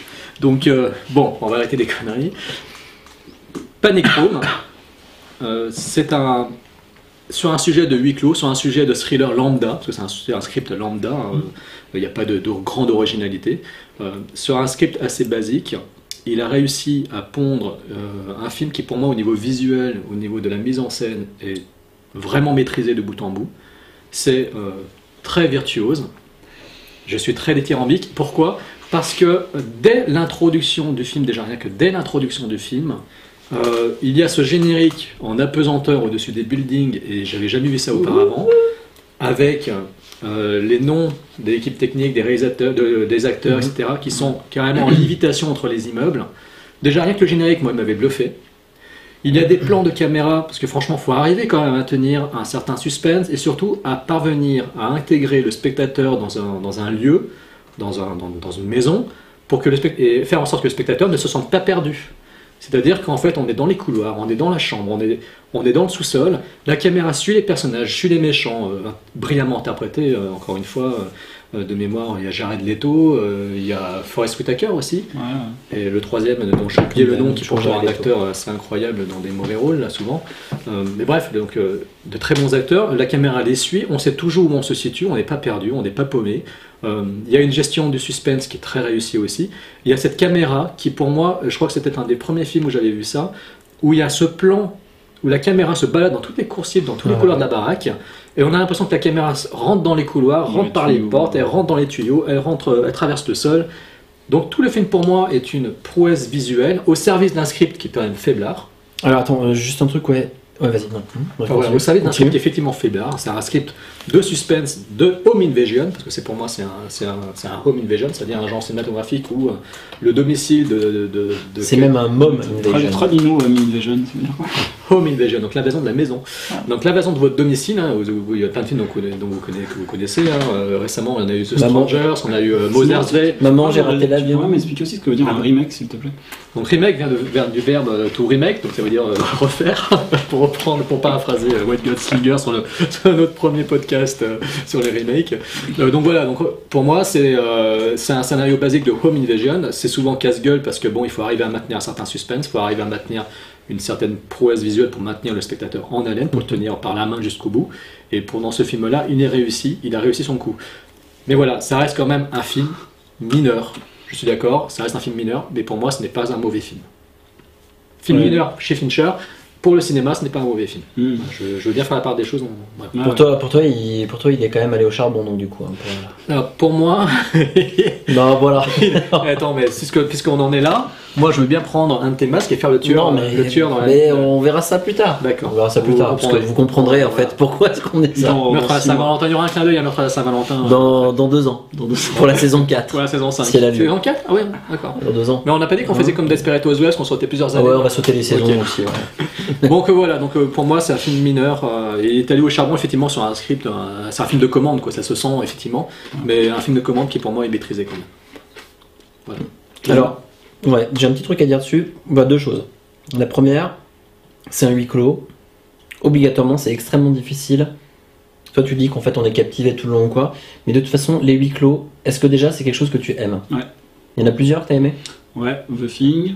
euh, Ah, ce film c'est pas vraiment un huis clos. Pas complètement Pour moi un huis clos c'est vraiment que t'es confiné. Non. The Thing tu vas à l'extérieur. tu Est-ce que t'as mis, mis Buried par exemple? Ouais. D'accord. Parce que c'est vrai que tu vois, ce ce genre déjà, le genre huis clos, c'est pas toujours quelque chose qui est forcément, à mon, à mon sens, euh, toujours intéressant ou, euh, enfin, ou en tout cas qui peut, qui peut aller sur la durée. La deuxième chose, c'est au niveau, tu disais parler des caméras. Moi, j'ai ce, ce seul souvenir, euh, effectivement, d'une bonne gestion des caméras, mais qui finalement était déjà plus ou moins présente dans Alien 3, Oui. qui ensuite se retrouvait dans Fight Club, notamment dans le générique. Oui bien sûr. Et du coup, à ce moment-là, je me suis dit, ouais, mais j'attends plus de Fincher. Ouais. Donc, les deux réunis, Jodie Foster, j'étais pas euh, Convaincu. euh, convaincu, vraiment, ouais, effectivement, mais même si c'est même si c'est une bonne actrice, et je trouve que si tu veux aller. Elle, elle avait pas fait Flight Plan euh, juste avant ou juste après? Non, c'est après. C'est après Flight Ils Plan. se ressemblaient pas mal les deux films, je me rappelle. Ouais, mais il a, il a après, ouais. Ouais, ça doit être Et, top, de ouais. Robert et, du, Schwentke. et du coup, euh, du coup, ouais, pour moi, c'est euh, un Fincher mineur. Maintenant, donc euh, de ceux où il va, euh, il va creuser en fait, euh, mais euh, pas suffisamment profond pour arriver et donner de la profondeur et de l'âme à son, à son À œuvre. Voilà. Et d'ailleurs, Pour c'est toi, un son- film de commande. Pour toi, ça s'est un peu écroulé, quoi. Ça, son, Voilà. son, Il a, il a sapé les fondations C'est une directement. industrie qui, qui est plus, euh, voilà. plus. Voilà. Il a donné trop de coups de pioche. Donc, euh, donc pour moi, c'est un film que je trouve correct. ouais. C'est franchement, je peux pas dire c'est un mauvais film, mais ça me déçoit de la part Fincher. Tu préfères le Fincher forgeron, quoi. Exactement, celui Qui a- qui est, celui qui est, puis celui voilà qui, qui arrive et qui va, Qui est à vif, quoi. qui va quoi, Qui a un livre, qui monte ses nerfs et qui. et qui monte sa bite aussi, comme dans Fight Club par exemple. C'est pas celle de Brad Pitt qu'on voyait de- Oui, c'est pas vous grave. montre euh, mon cul ou ma bite pour passer Euh, si tu- Mais je crois que je crois que ça d'ailleurs on, on y reviendra après, mais bon. On a décidé coup- de glisser des images subliminales. Parce que maintenant, on sait faire, on sait glisser des images subliminales dans du le coup, montage. Donc, du coup, ce film en un seul mot par chaque sac, Très sympa. décevant. Très bon. Voilà. Bien, maintenant, on va attaquer euh, l'étrange affaire de cet étrange personnage qui s'appelle, euh, avec un nom tout à fait curieux, euh, Benjamin Bouton. Ouais, Benjamin Bouton. Benjamin Bouton. Alors, j'avoue que moi, un titre pareil, je sais pas pour vous, mes chers secs ou chers poditeurs, j'avoue que c'est un film qui me donnait pas du tout envie. Bah non. Voilà, ça me donnait pas du tout envie. Je me suis dit, mince, un jour, face à un film qui porte un nom de bouton, il faut forcément crever l'abcès. C'était la blague euh, de Podsac. Tu, tu remarqueras, tu remarqueras le silence qui arrive. Mais le silence est d'or. Alors. Exactement. Et puisqu'il est d'or, et que c'est un film apparemment qui était censé remporter plein de récompenses, dont une statuette dorée, n'est-ce pas? Bon, Exactement. Sinon c'est d'or. doré. Euh, attends, faut- ça va être nul. Euh, donc voilà, en fait, euh, j'avais beaucoup d'appréhension devant ce film, et ça, Fred, il, il le sait, parce qu'il m'a dit maintes fois, mais putain, mais tu l'as acheté en Blu-ray, il faut que tu le regardes maintenant. Déjà, je d'aller le voir au cinéma. Déjà, il a insisté pour que j'aille le voir au cinéma. Attends, parce qu'il faut juste dire un truc, c'est que tu, tu achètes beaucoup. euh, Jérôme achète beaucoup de films, mais il les regarde pas tous. Bah, je les regarde, mais euh, voilà, au fil du temps, parce que j'en achète toujours une quantité derrière, et donc ça s'accumule, ça s'accumule. Et donc, effectivement, j'ai toujours des piles de films à voir, et bon, voilà, après, euh, bon. Et effectivement, Benjamin Bouton, c'est un film que je ne suis pas allé voir en salle, euh, pour le coup, là. Euh, c'est un, des rares Fincher que je n'ai pas vu en salle, j'ai pas eu envie de le voir du tout en salle. C'était euh, un film dont on a trop parlé, euh, et là, tu, vous avez crié aussi, parce que c'est un Ah film oui. que je n'ai- voilà, euh, on, a, on, on a trop parlé et puis on a survendu, trop vendu et c'était un peu. Non mais c'est pas un reproche, c'est pas, c'est pas toi qui visais, hein, c'était dans l'ensemble, en règle générale, tout le monde en parlait trop. Et ce qui m'agaçait surtout, c'était que pour moi, c'était un film qui apparemment allait euh, bah, être euh, une bête à Oscar, quoi. C'est-à-dire le film qui a été monté de toutes pièces, comme euh, les productions qu'on a vues euh, ces dernières années avec Tom Hanks, euh, hein, comme Philadelphia, Seul au monde et compagnie, Soldat Ryan, ou Cheval de guerre de Soldat Spielberg. Enfin, je veux dire, tous ces, films, tous ces films qui, pour moi, sont montés pour euh, remporter les Oscars. pour remporter les Oscars. tous ces films qui sont montés pour remporter des. Non, je suis pas ouf du tout. Euh, tous ces films qui sont montés pour remporter des Oscars. Non, mais c'est mon avis. Mais Bon, moi je m'en vais.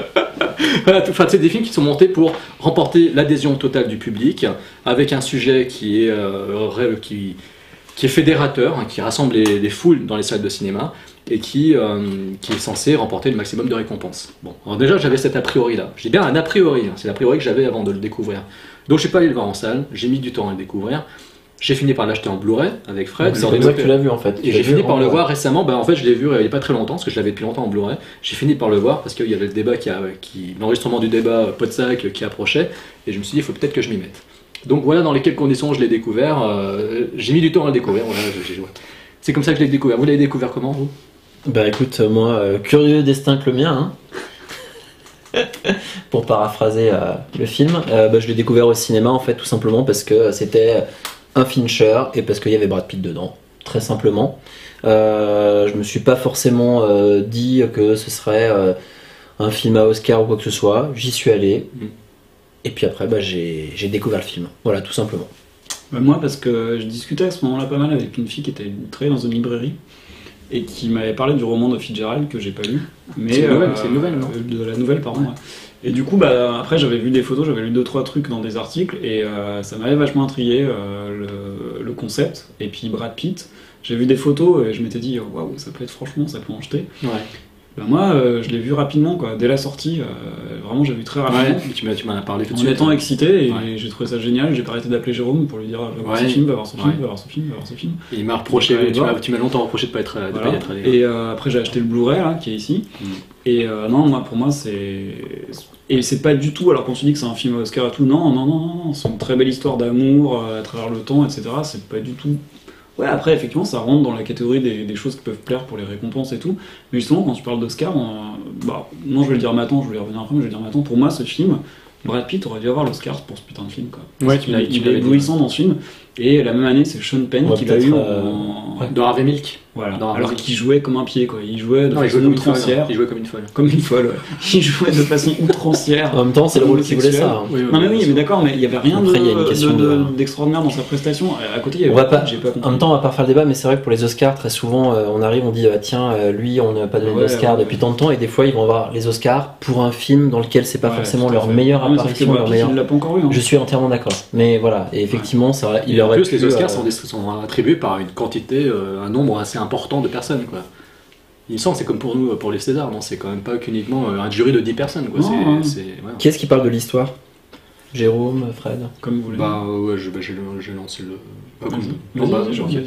Donc, euh, bah, le pitch euh, du film, je Le synopsis. Voilà, le synopsis. euh, donc, euh, en fait, c'est l'histoire d'un d'un homme, mais qui vit sa vie un petit peu euh, life in reverse. En fait, c'est un peu euh, Quoi? bah, la- vie à l'envers, quoi. Life in reverse. J'essaie de le parler avec l'accent. Donc, il euh, vit dans la rivière. L'accent, l'accent euh, québécois. Donc, life in reverse, au milieu, de, au milieu coule une rivière. Il y a Brad Pitt, n'est-ce pas? Donc, euh, c'est-à-dire un homme qui, un enfant qui naît vieux, qui naît vieillard. En fait, un, euh, le, le- le bébé est, est fripé, il est, Ouais. il est vieux, il est, il est vieux, quoi.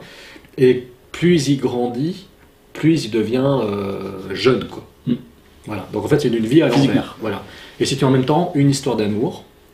C'est une histoire d'amour, hein, une histoire entre un homme et une femme, une très belle histoire. Et c'est en même temps aussi euh, l'histoire, euh, bah, l'histoire un peu euh, d'un fragment de, de- d'histoire des États-Unis, de, l'Amérique. c'est une belle épopée aussi, tout à fait dans la lignée des œuvres effectivement de, Fitzgerald, hein, Gatsby magnifique, etc. Et donc voilà, c'est en gros on peut résumer le film en ces quelques mots, on n'a pas besoin d'entrer dans tous les détails. Voilà, c'est une histoire d'amour, d'un, détail merveilleux. Voilà. Ben, je dis ce que j'en pense. Ouais, euh, oui, tu veux, tu peux Ouais. continuer si tu veux, ouais. Alors, justement, j'ai dit c'est une très belle histoire. Euh, C'est un film qui, qui touche au merveilleux. Euh, Quand je l'ai découvert récemment, euh, j'ai été plutôt emballé. J'ai été plutôt emballé. Pour moi, c'est un très bon film. Euh, ce ne fait, ça fait pas partie des films mineurs, mais ça fait pas non plus pour, partie pour moi euh, des films exceptionnels de David Fincher. Je le mets entre les deux. Voilà. Mais c'est un très beau Tu film. le mets pas dans le trio de tête, par exemple. Non, je le mets pas dans, D'accord. dans- dans les films de Ah, tête. à la fin. Voilà, je ne le mets pas dans les films de tête de, de Fincher. de Finch. Donc dans les films de quoi si pas dans les films de tête film C'est un très beau film. Dans les films de cul. C'est un très beau film, c'est un film, euh, pour moi je le mets au milieu de sa filmographie, mais pour moi comme je l'ai dit, hein, j'ai pas de, j'ai pas de mauvais pas de Fincher. mauvais, quoi. Voilà, Mhm. donc c'est au milieu. Voilà. Euh, pourquoi? Euh, Parce que c'est un, bon, c'est un très beau film, Mais pour moi, c'est un film qui est, euh, c'est mon jugement encore une fois, hein, euh, qui est euh, trop facile. C'est-à-dire que je vois pas la même prise de risque dans les- que- comparativement aux autres films qu'il a fait. Pas, euh, je parle des films de qualité, là, dans son, Mhm. par son trio de tête, je vois pas la même prise de risque. C'est un film qui, euh, qui joue sur le merveilleux, Moi j'en vois une, hein, mais je te dirai après. D'accord. Oui. Qui joue sur le merveilleux, euh, qui joue sur euh, une certaine facilité euh, scénaristique, parce que si on enlève juste le détail fantastique sur ce personnage, l'histoire pour moi est totalement banale. Pour moi, c'est ouais, un homme C'est qui a mis le banal. Le fait que ça va à l'envers, là, moins impossible. Oui, mais si, on enlève ce détail, pour moi, l'histoire, euh, c'est de la neutralité d'une histoire d'amour classique, qui est belle, c'est une belle histoire d'amour. Mais c'est classique. Voilà, c'est le jugement que j'ai euh, en l'état. Mhm. C'est un peu le reproche que je ferai à un film comme Irréversible de Gaspard Noé. Si on enlève euh, le- le- le- l'histoire de Gaspard Noé, le film est monté à l'envers aussi. Irréversible. Non, mais, ouais, mais c'est. voilà. enfin, déjà, Mais si tu- non, mais enfin, je veux dire, c'est un film qui est monté à l'envers. T'enlèves euh, ce détail, le, le fait que le film est monté à l'envers. Franchement, le film en lui-même est réversible. Il n'y a rien. Bon, Benjamin Button, il n'y a pas rien. Il y a quand même une sacrée histoire, il y a une épopée, il rencontre des gens. euh, une- une- à ce niveau-là, c'est pour ça que je trouve le film très beau, c'est que c'est une belle histoire, c'était une belle aventure humaine. Donc les, rapports entre les personnages sont, euh, sont très réussis, sont très beaux. Mhm. La relation qu'il a avec Kate Blanchett est très belle. Ah ouais. C'est ce qui me permet justement d'apprécier le film à sa grande valeur quand même. Mm. Euh, donc à ce niveau-là, moi je suis quand même, je reste quand même subjugué par, euh, par cette qualité-là. Après, je dirais juste qu'il manque le truc, il manque le détail au niveau histoire, au niveau scénario. En plus de, de cette astuce, euh, l'homme qui part vieux et qui finit jeune, euh, il manque le détail qui fasse que je sois totalement emballé à 100% comme j'ai pu Mm. l'être pour Fight Club ou Seven.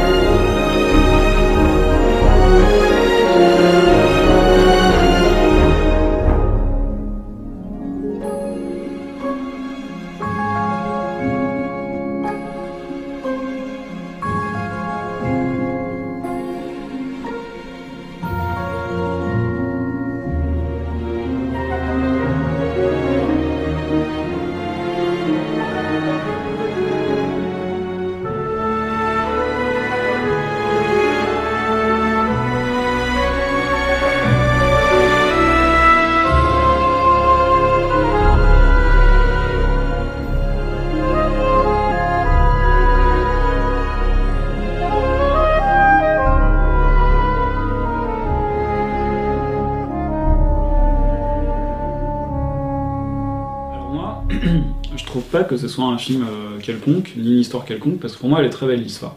C'est-à-dire que, et justement, la prise de risque, elle est là, déjà, elle est technique, parce que il faut pouvoir euh, rendre le truc crédible. Le bébé euh, Ah oui, ah mais non, mais ça, vieux. je suis d'accord. Ouais, mais et les effets spéciaux, ils sont magnifiques. Ah et oui. euh, derrière, t'as Brad Pitt qui joue ça, mais pour moi, moi, il m'a, scié, quoi. Brad Pitt, j'adore cet acteur, je l'ai vu jouer des trucs vraiment impressionnants, mais là, il m'a, il m'a scié, quoi. J'étais persuadé qu'il aurait l'Oscar, je vais pas revenir là-dessus. Et, euh, et donc, pour moi, là, la première prise de risque, elle est là.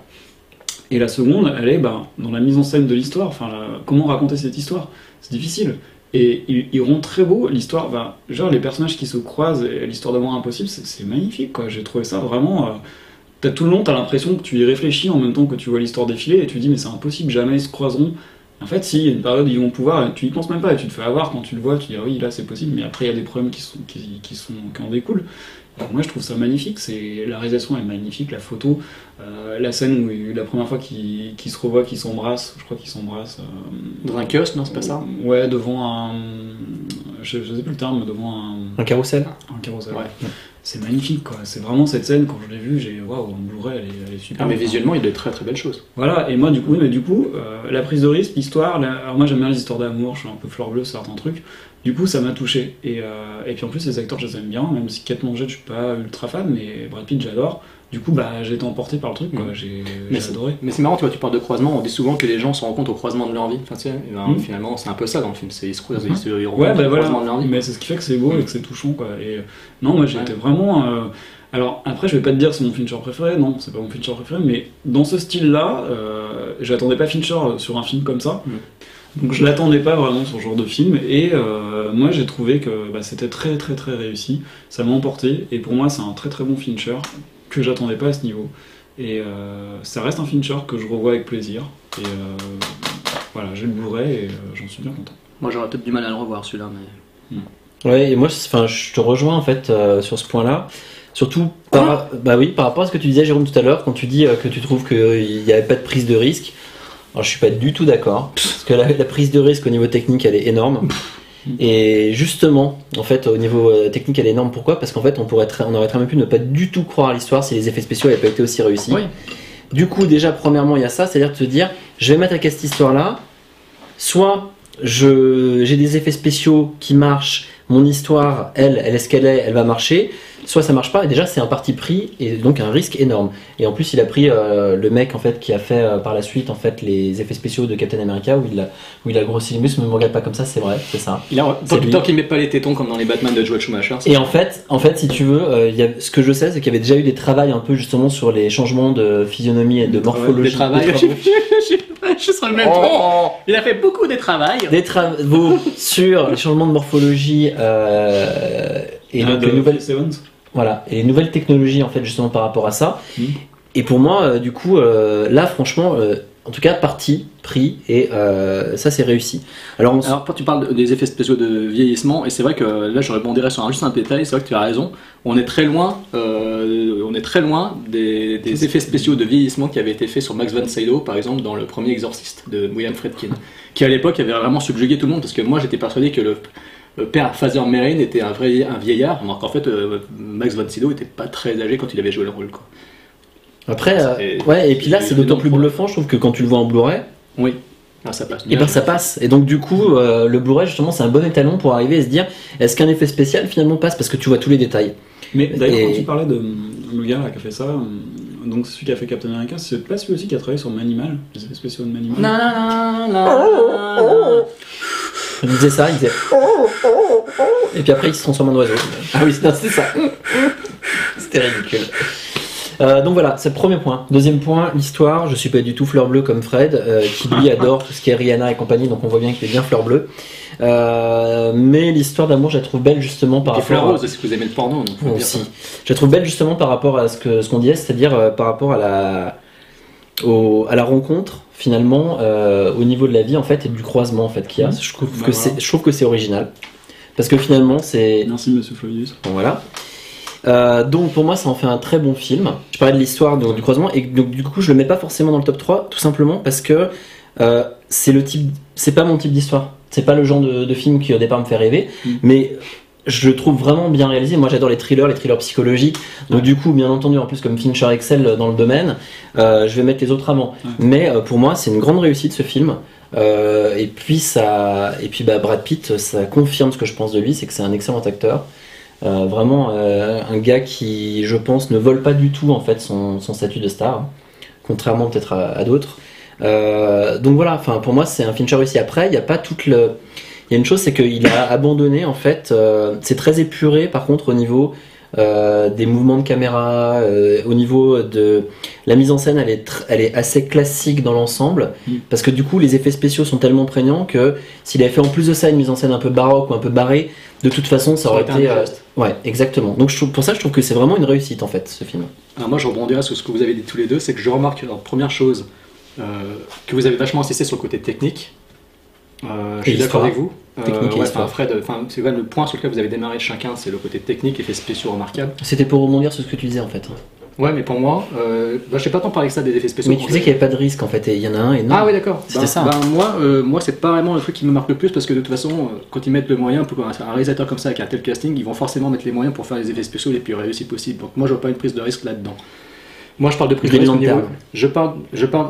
Combien du budget Oui, mais prise de risque, euh, effets spéciaux, budget sur les effets spéciaux, puis le film est pourri, puis c'est. Mais c'est- non, mais les effets spéciaux sont bien dans Green Lantern Ouais, moi, je, je l'ai- pas vu, dans, je l'ai vu euh, en téléchargement. Non, mais voilà, c'est le contre-exemple Voilà, total. je sais pas, non, je pense que tu, ouais. tu peux très bien avoir un budget énorme. Il est même euh, supérieur, je crois, Green Lantern, puisque c'est deux, c'est pas Mais 200 quand t'as 000. pris le fichier iTunes, t'as pris le HD ou le SD je l'ai pris en, AV, Donc vas-y, en excuse-moi, VGA, je crois. continue. Donc, donc euh, pour moi, c'est euh, c'est pas vraiment le truc sur lequel je vais m'extasier sur les effets spéciaux de ce film.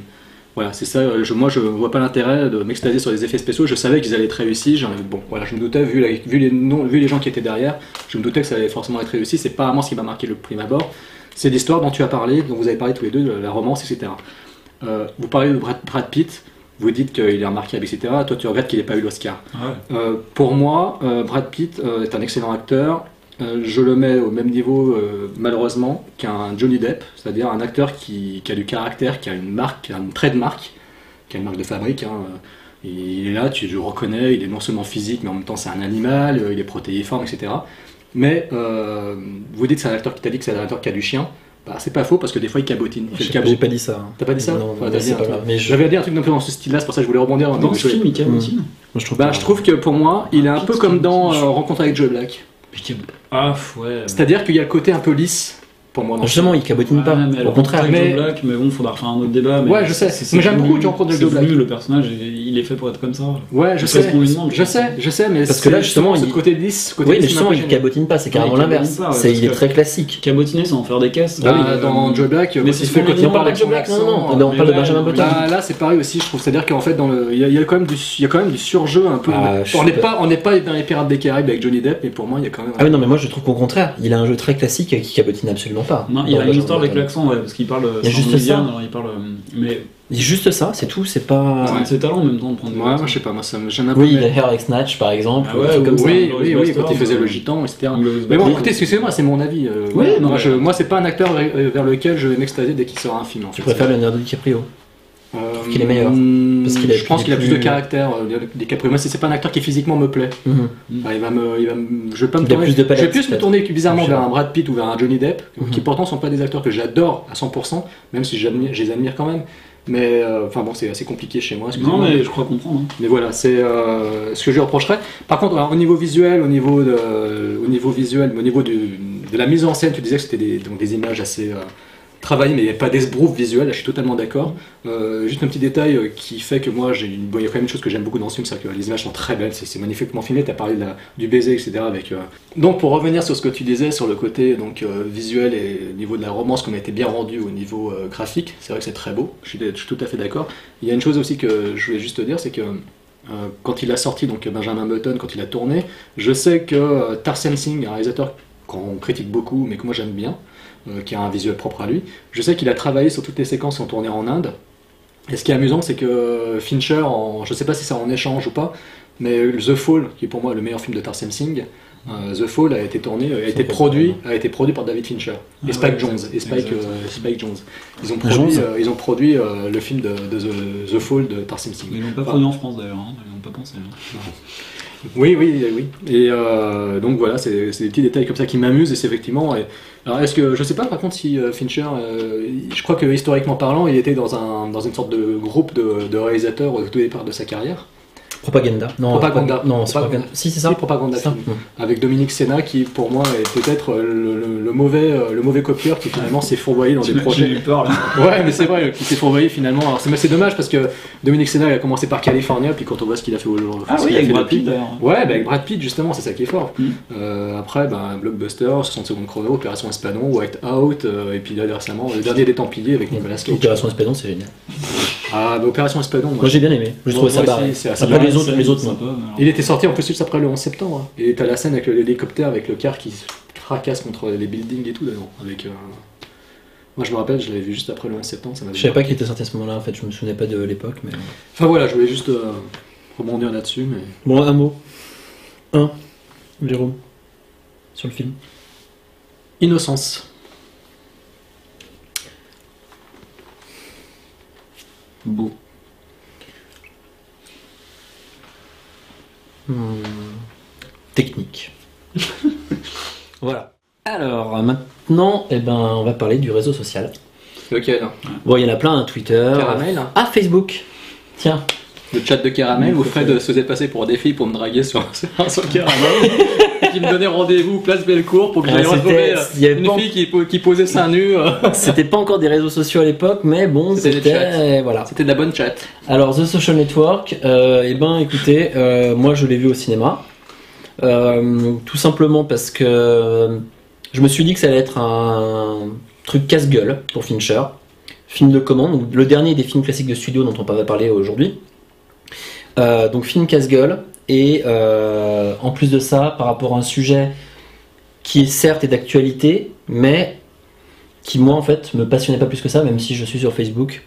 Euh, ce que je veux dire, c'est que ça me passionnait pas parce que je me suis dit, le sujet est tellement vaste que comment est-ce que euh, ça va être traité? Enfin, j'avais des doutes, des gros doutes, on va dire. Voilà. Tu l'as vu comment, Jérôme? Moi, je l'ai vu sur le terrain. Alors déjà, quand tu m'en avais parlé, je me rappelle quand on commençait déjà à envisager l'idée de, de- de faire un jour un débat sur Fincher, on en avait déjà parlé il y a, quelques- il y a bien longtemps avant de commencer Podsac. Euh, tu m'avais dit, waouh, quand même, Fincher, euh, si on devait retenir tous ses films, t'as vu ce qu'il va faire là prochainement Un truc sur Facebook. Ouais. Et moi, je- quand tu m'avais annoncé ça, je me dit, attends, t'es sérieux? Je, je voyais pas du tout l'intérêt de faire un truc là-dessus. Je me disais, putain, mais ça va être, euh, ça va être chiant, ça va être nul. Euh, ça va, bon, c'est ce que pense finalement Brett du film, mais bon, il, il, il expliquera. Mais voilà, je m'étais dit, waouh, ça va pas être vraiment extraordinaire, quoi. Donc, euh, franchement, le film m'emballait pas plus que ça, et ce qui fait que je, quand il est sorti en salle, bah, bah, encore une fois, comme Benjamin Button, bah, j'ai laissé sortir en salle, quoi. je suis pas allé le voir. je l'ai acheté en Blu-ray, comme, comme tous les autres films que j'ai. Je l'ai acheté en Blu-ray, et puis je l'ai découvert bah, sur le tard, euh, dans le, dans le cadre du podcast euh, du Podsac, quoi. Toi, Fred Alors moi, ben, un peu pareil, je me sens on en avait parlé ensemble, je comprenais pas pourquoi Fincher allait faire un film sur Facebook. Alors, faut savoir déjà que je déteste Facebook. Et, euh, ouais, ouais, si, si, le mot n'est pas trop faible. Et je voyais vraiment pas l'intérêt. Je suis allé le voir en salle, euh, j'étais bien accompagné, je me souviens, et je me souviens très bien de la réaction de la personne et de la mienne après le film, donc j'en parlerai tout à l'heure. Pour moi, c'est un film, euh, pff, voilà, c'est ce qui m'emballait vraiment pas plus que ça, et euh, ça s'est confirmé. D'accord. Bon. Alors, le synopsis, rapidement, c'est l'histoire de Mark Zuckerberg. Zuckerberg putain. Mark Zuckerberg. Marc, Marky Mark. Euh, donc, qui, euh, qui en fait. euh, alors, ça- qui se fait plaquer par sa, sa copine et qui décide en fait de. euh, Il est plaqué ou il, il, il- je crois pas qu'il est vraiment une copine Si. au départ. Il essaye d'avoir une fille, mais Ah, qu'en un fait, puceau plutôt. c'est un mec en fait, il a. Il, a- Il pirate le système. Il, est, si- il se fait plaquer par elle parce qu'au début ils sont au restaurant, ils sont Ah tous oui. les deux Ah ouais, et elle lui dit de toute Ah. façon tu ne penses qu'à ta gueule, machin, etc. Ouais. Donc il pirate Ah ouais. le système informatique de, de, de l'université où il est et euh, il a euh, l'idée plus ou moins, enfin l'idée, on y reviendra après, mais euh, de, euh, de créer en fait un- une sorte de réseau en fait d'université avec toutes les personnes en fait de l'université. Euh, il va être ami avec, euh, avec d'autres personnes avec qui, entre guillemets, ils vont monter Facebook. On va pas rentrer trop dans le détail, tout le monde connaît plus ou moins l'histoire. Mm. Le, le but est pas là. Euh, alors, le film, à mon sens, en fait, c'est. bon, déjà, on sait que c'est un film de commande. On sait que c'est un film de studio. C'est quand même sur un thème, on va dire, euh, sur lequel je me suis dit au niveau de la liberté, ça va pas être euh, terrible. C'est pas du tout personnel. Voilà, que- voilà comment je suis. Voilà comment, comment, comment est-ce que euh, j'ai commencé à regarder le film. Bah, c'est bon, on a tout dit. Non, on n'a pas tout dit parce Non, que des choses à dire. parce que finalement, le film, quand je l'ai vu au cinéma la première fois, je suis ressorti, je me suis dit, ouais, bof, ok, l'histoire traitait trop vite, euh, ça s'arrête trop vite, du coup, finalement, moi j'avais envie de savoir quand même ce qui allait, après, et puis je trouve que ça, s'arrête, en fait, euh, c'est mal équilibré au niveau, du, au niveau en fait, euh, de l'histoire, c'est-à-dire que ça s'arrête trop vite ou trop lentement, ou je sais pas, enfin, je trouve pas ça équilibré. Quand je l'ai revu par la suite, bah, je l'ai un peu plus apprécié.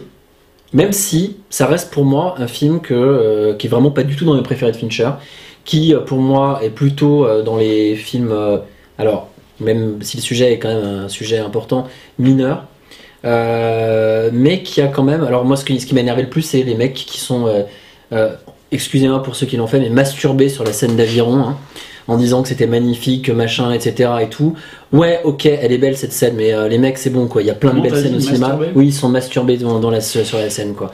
Parce que faut arrêter quoi. Ça, c'est Rédu- ce que j'ai ça c'est pour moi, c'est réduire le film finalement à quoi? À deux, ah, il y a une super, une super scène, c'est du Fincher, c'est ce que j'ai entendu de partout, le meilleur Fincher. Ah oui, oui. Les mecs, foutez vous là, voilà, c'est ça qui, en fait, c'est ça qui m'énerve.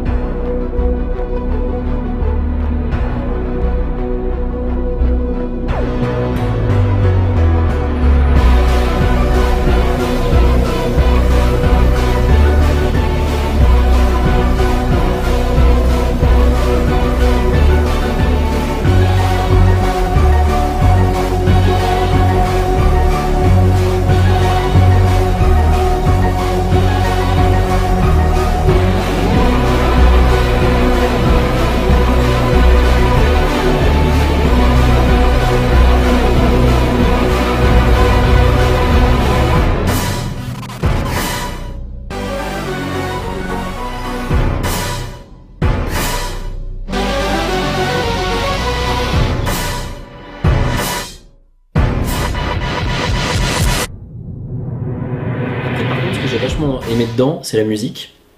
Bon là, Train 13 Nord et Train 13 Atticus, Nord, bah, de toute euh, façon, je suis- Atticus, euh, Atticus. Ah bah j'ai oublié. Ouais, moi aussi, voilà. Tu... bon, c'est pas grave. Euh, mais en tout cas, la musique, ouais, franchement, euh, top. Ouais. L'image, euh, ouais, alors toi, t'aimes peut-être pas ce style, moi j'ai- j'aime beaucoup ce style électro. L'image, la photo est très clean. Euh, c'est relativement bien filmé, mais aucune fantaisie. Je retrouve pas Fincher là-dedans. Euh, L'histoire m'intéresse pas plus que ça. Donc voilà, pour moi, un Fincher vraiment très moyen. D'accord. Non, vas-y, je t'y conclurai. Bon, et ben moi en fait c'est vrai que bon déjà le départ, le sujet de départ à la base ne m'intéressait pas. C'était pas vraiment le. Même si Jérôme est toujours les jours sur Facebook. Alors que je suis un grand consommateur de Facebook, euh, je suis peut-être le pire des trois, je crois. Ah, sûrement. Euh, donc euh, je, m'en- je l'utilise beaucoup, voilà. Euh, J'en vois beaucoup l'utilité. Euh, le film en lui-même, sur un sujet pareil, j'ai mis du temps à le regarder, mais une fois que je l'ai vu, bah moi ça m'a emballé. Alors, au niveau euh, de la filmographie de Fincher, parce que depuis le début finalement je m'amuse toujours à recadrer les films dans sa filmographie, euh, je dirais que ça fait part, c'est comme Benjamin Button, hein, je mets au même niveau de qualité. C'est-à-dire que c'est pas pour moi un film mineur de Fincher, ce n'est pas son c'est pas dans ses films exceptionnels, c'est dans ses de très bons films. Donc c'est au milieu, c'est dans la case du milieu. C'est avec les apérifruits. Entre le coca, l'apérifruit et l'iPad pour l'excellence. Et, donc voilà. Et euh, c'est-à-dire que c'est un film qui fait partie pour moi de la catégorie des Fincher qui sont sobres. C'est-à-dire que je vois euh, ce film-là au même niveau que Zodiac et Non, que le bateau euh, bouton, que, bouton. ouais, voilà, que le, voilà, et qu'au même niveau que la, la fille qui aime, euh, qui aime La, les- qui- les- la meuf qui kiffe les dragons. la meuf qui kiffe les dragons, voilà, qui est derrière nous, euh, même si je préfère bien sûr euh, Millennium.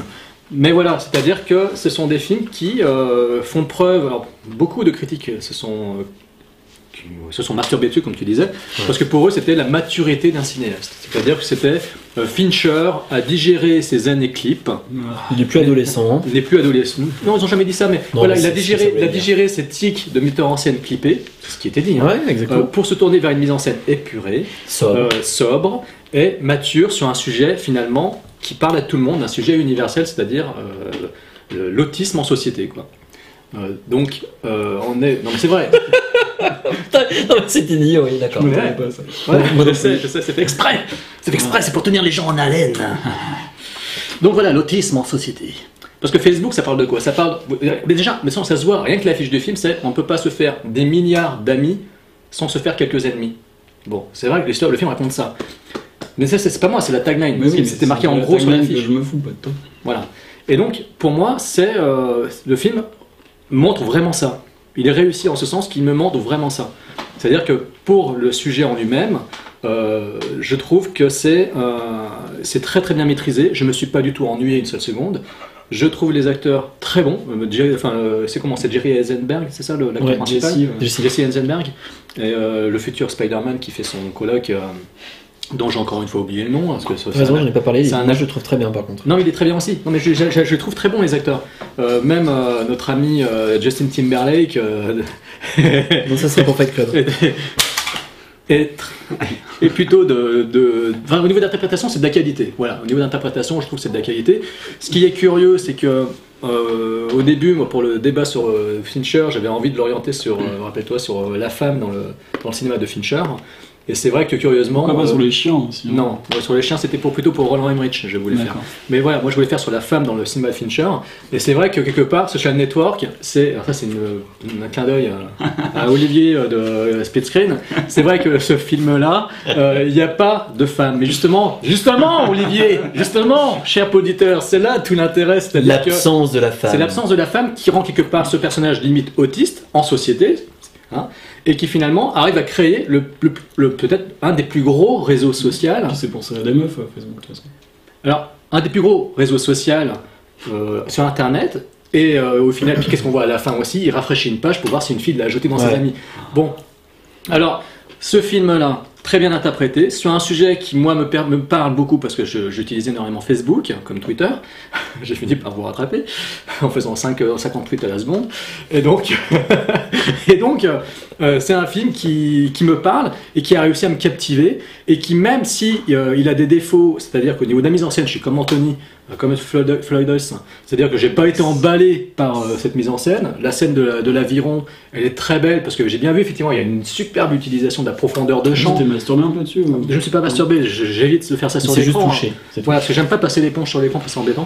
Donc euh, j'étais quand même fasciné par cette fameuse, profondeur de champ quand le personnage il avance vers la caméra en faisant son mouvement d'aviron. T'as cette, euh, cette netteté d'image, c'est- c'est a- pas- Au niveau technique, au niveau esthétique, c'est très beau, mais, mais bon, voilà, au niveau esthétique, faut pas non plus me dire que c'est euh, que c'est du grand Fincher. Moi, je suis pas Ah, d'accord du non, tout. oui, Là-dessus, c'est euh, ce n'est pas c'est pas sur la mise en scène que j'ai été subjugué. J'ai été plus subjugué par l'idée qu'il a réussi à prendre un sujet casse-gueule pour en faire un film qui pour moi est quand même avec des rebondissements nerveux, enfin peut-être pas nerveux, j'exagère, mais qui arrive à me maintenir en haleine jusqu'à la fin. Voilà. C'est pour ça que je ne mets pas dans les films exceptionnels.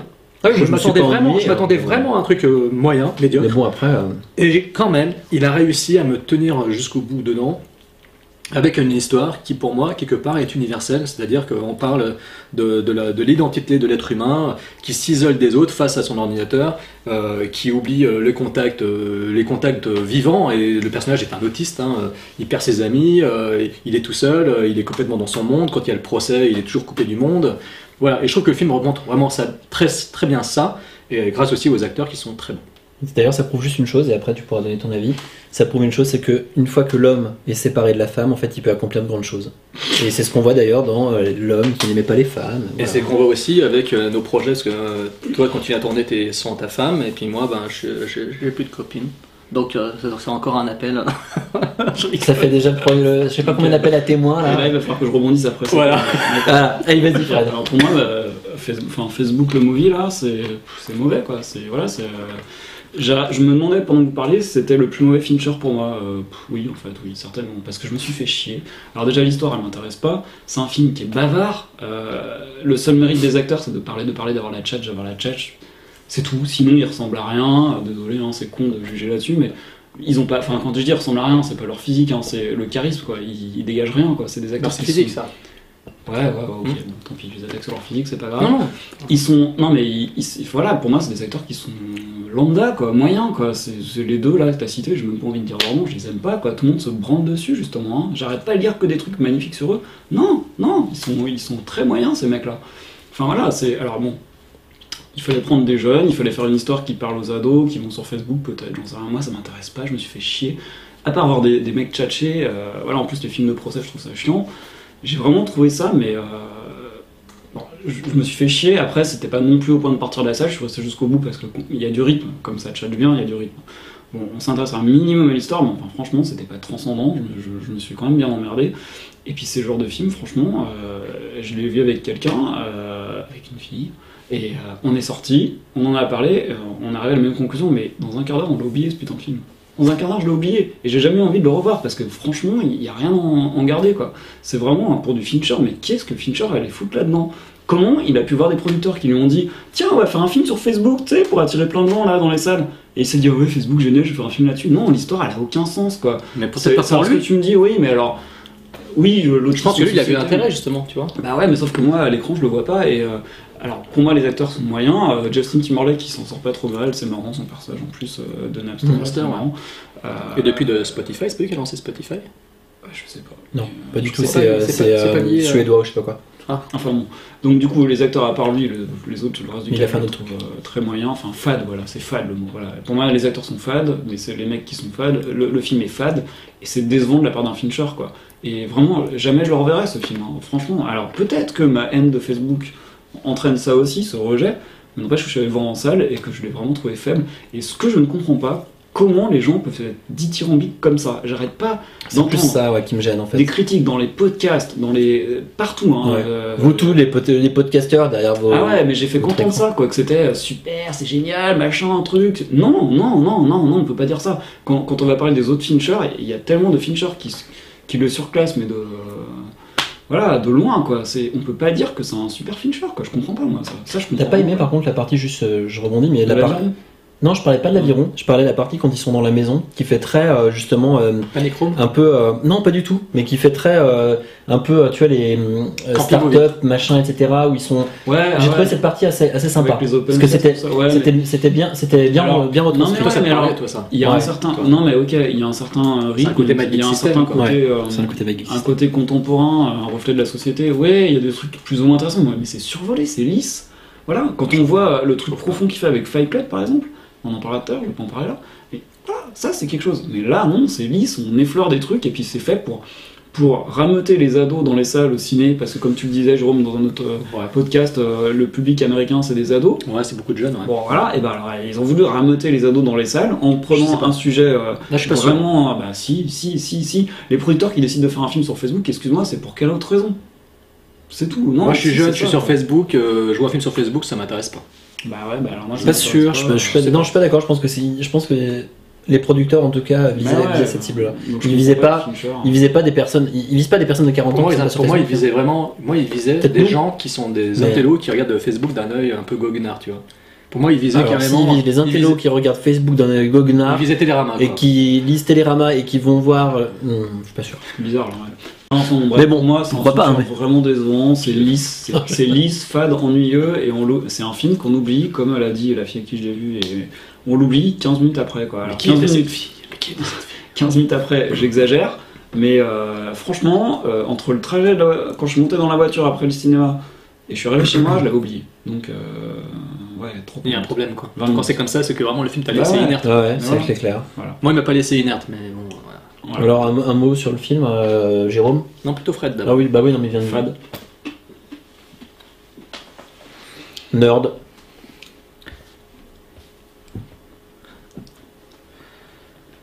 Même plutôt Gerd. Ouais, tu vois déjà. Euh... Froid. Ok. On va se tirer une balle. Et donc ce, ceci, ceci, ouais, ceci clôt d'ailleurs les films euh, classiques de studio Ouais, de Fincher. Donc on a parti, euh, on a fini avec cette partie là merde. et on va pouvoir passer euh, bah, au film personnel en fait Ah. de Fincher. Et là on va rentrer, je pense, dans Dans le un vif du sujet. dans le vif du sujet. Ouais.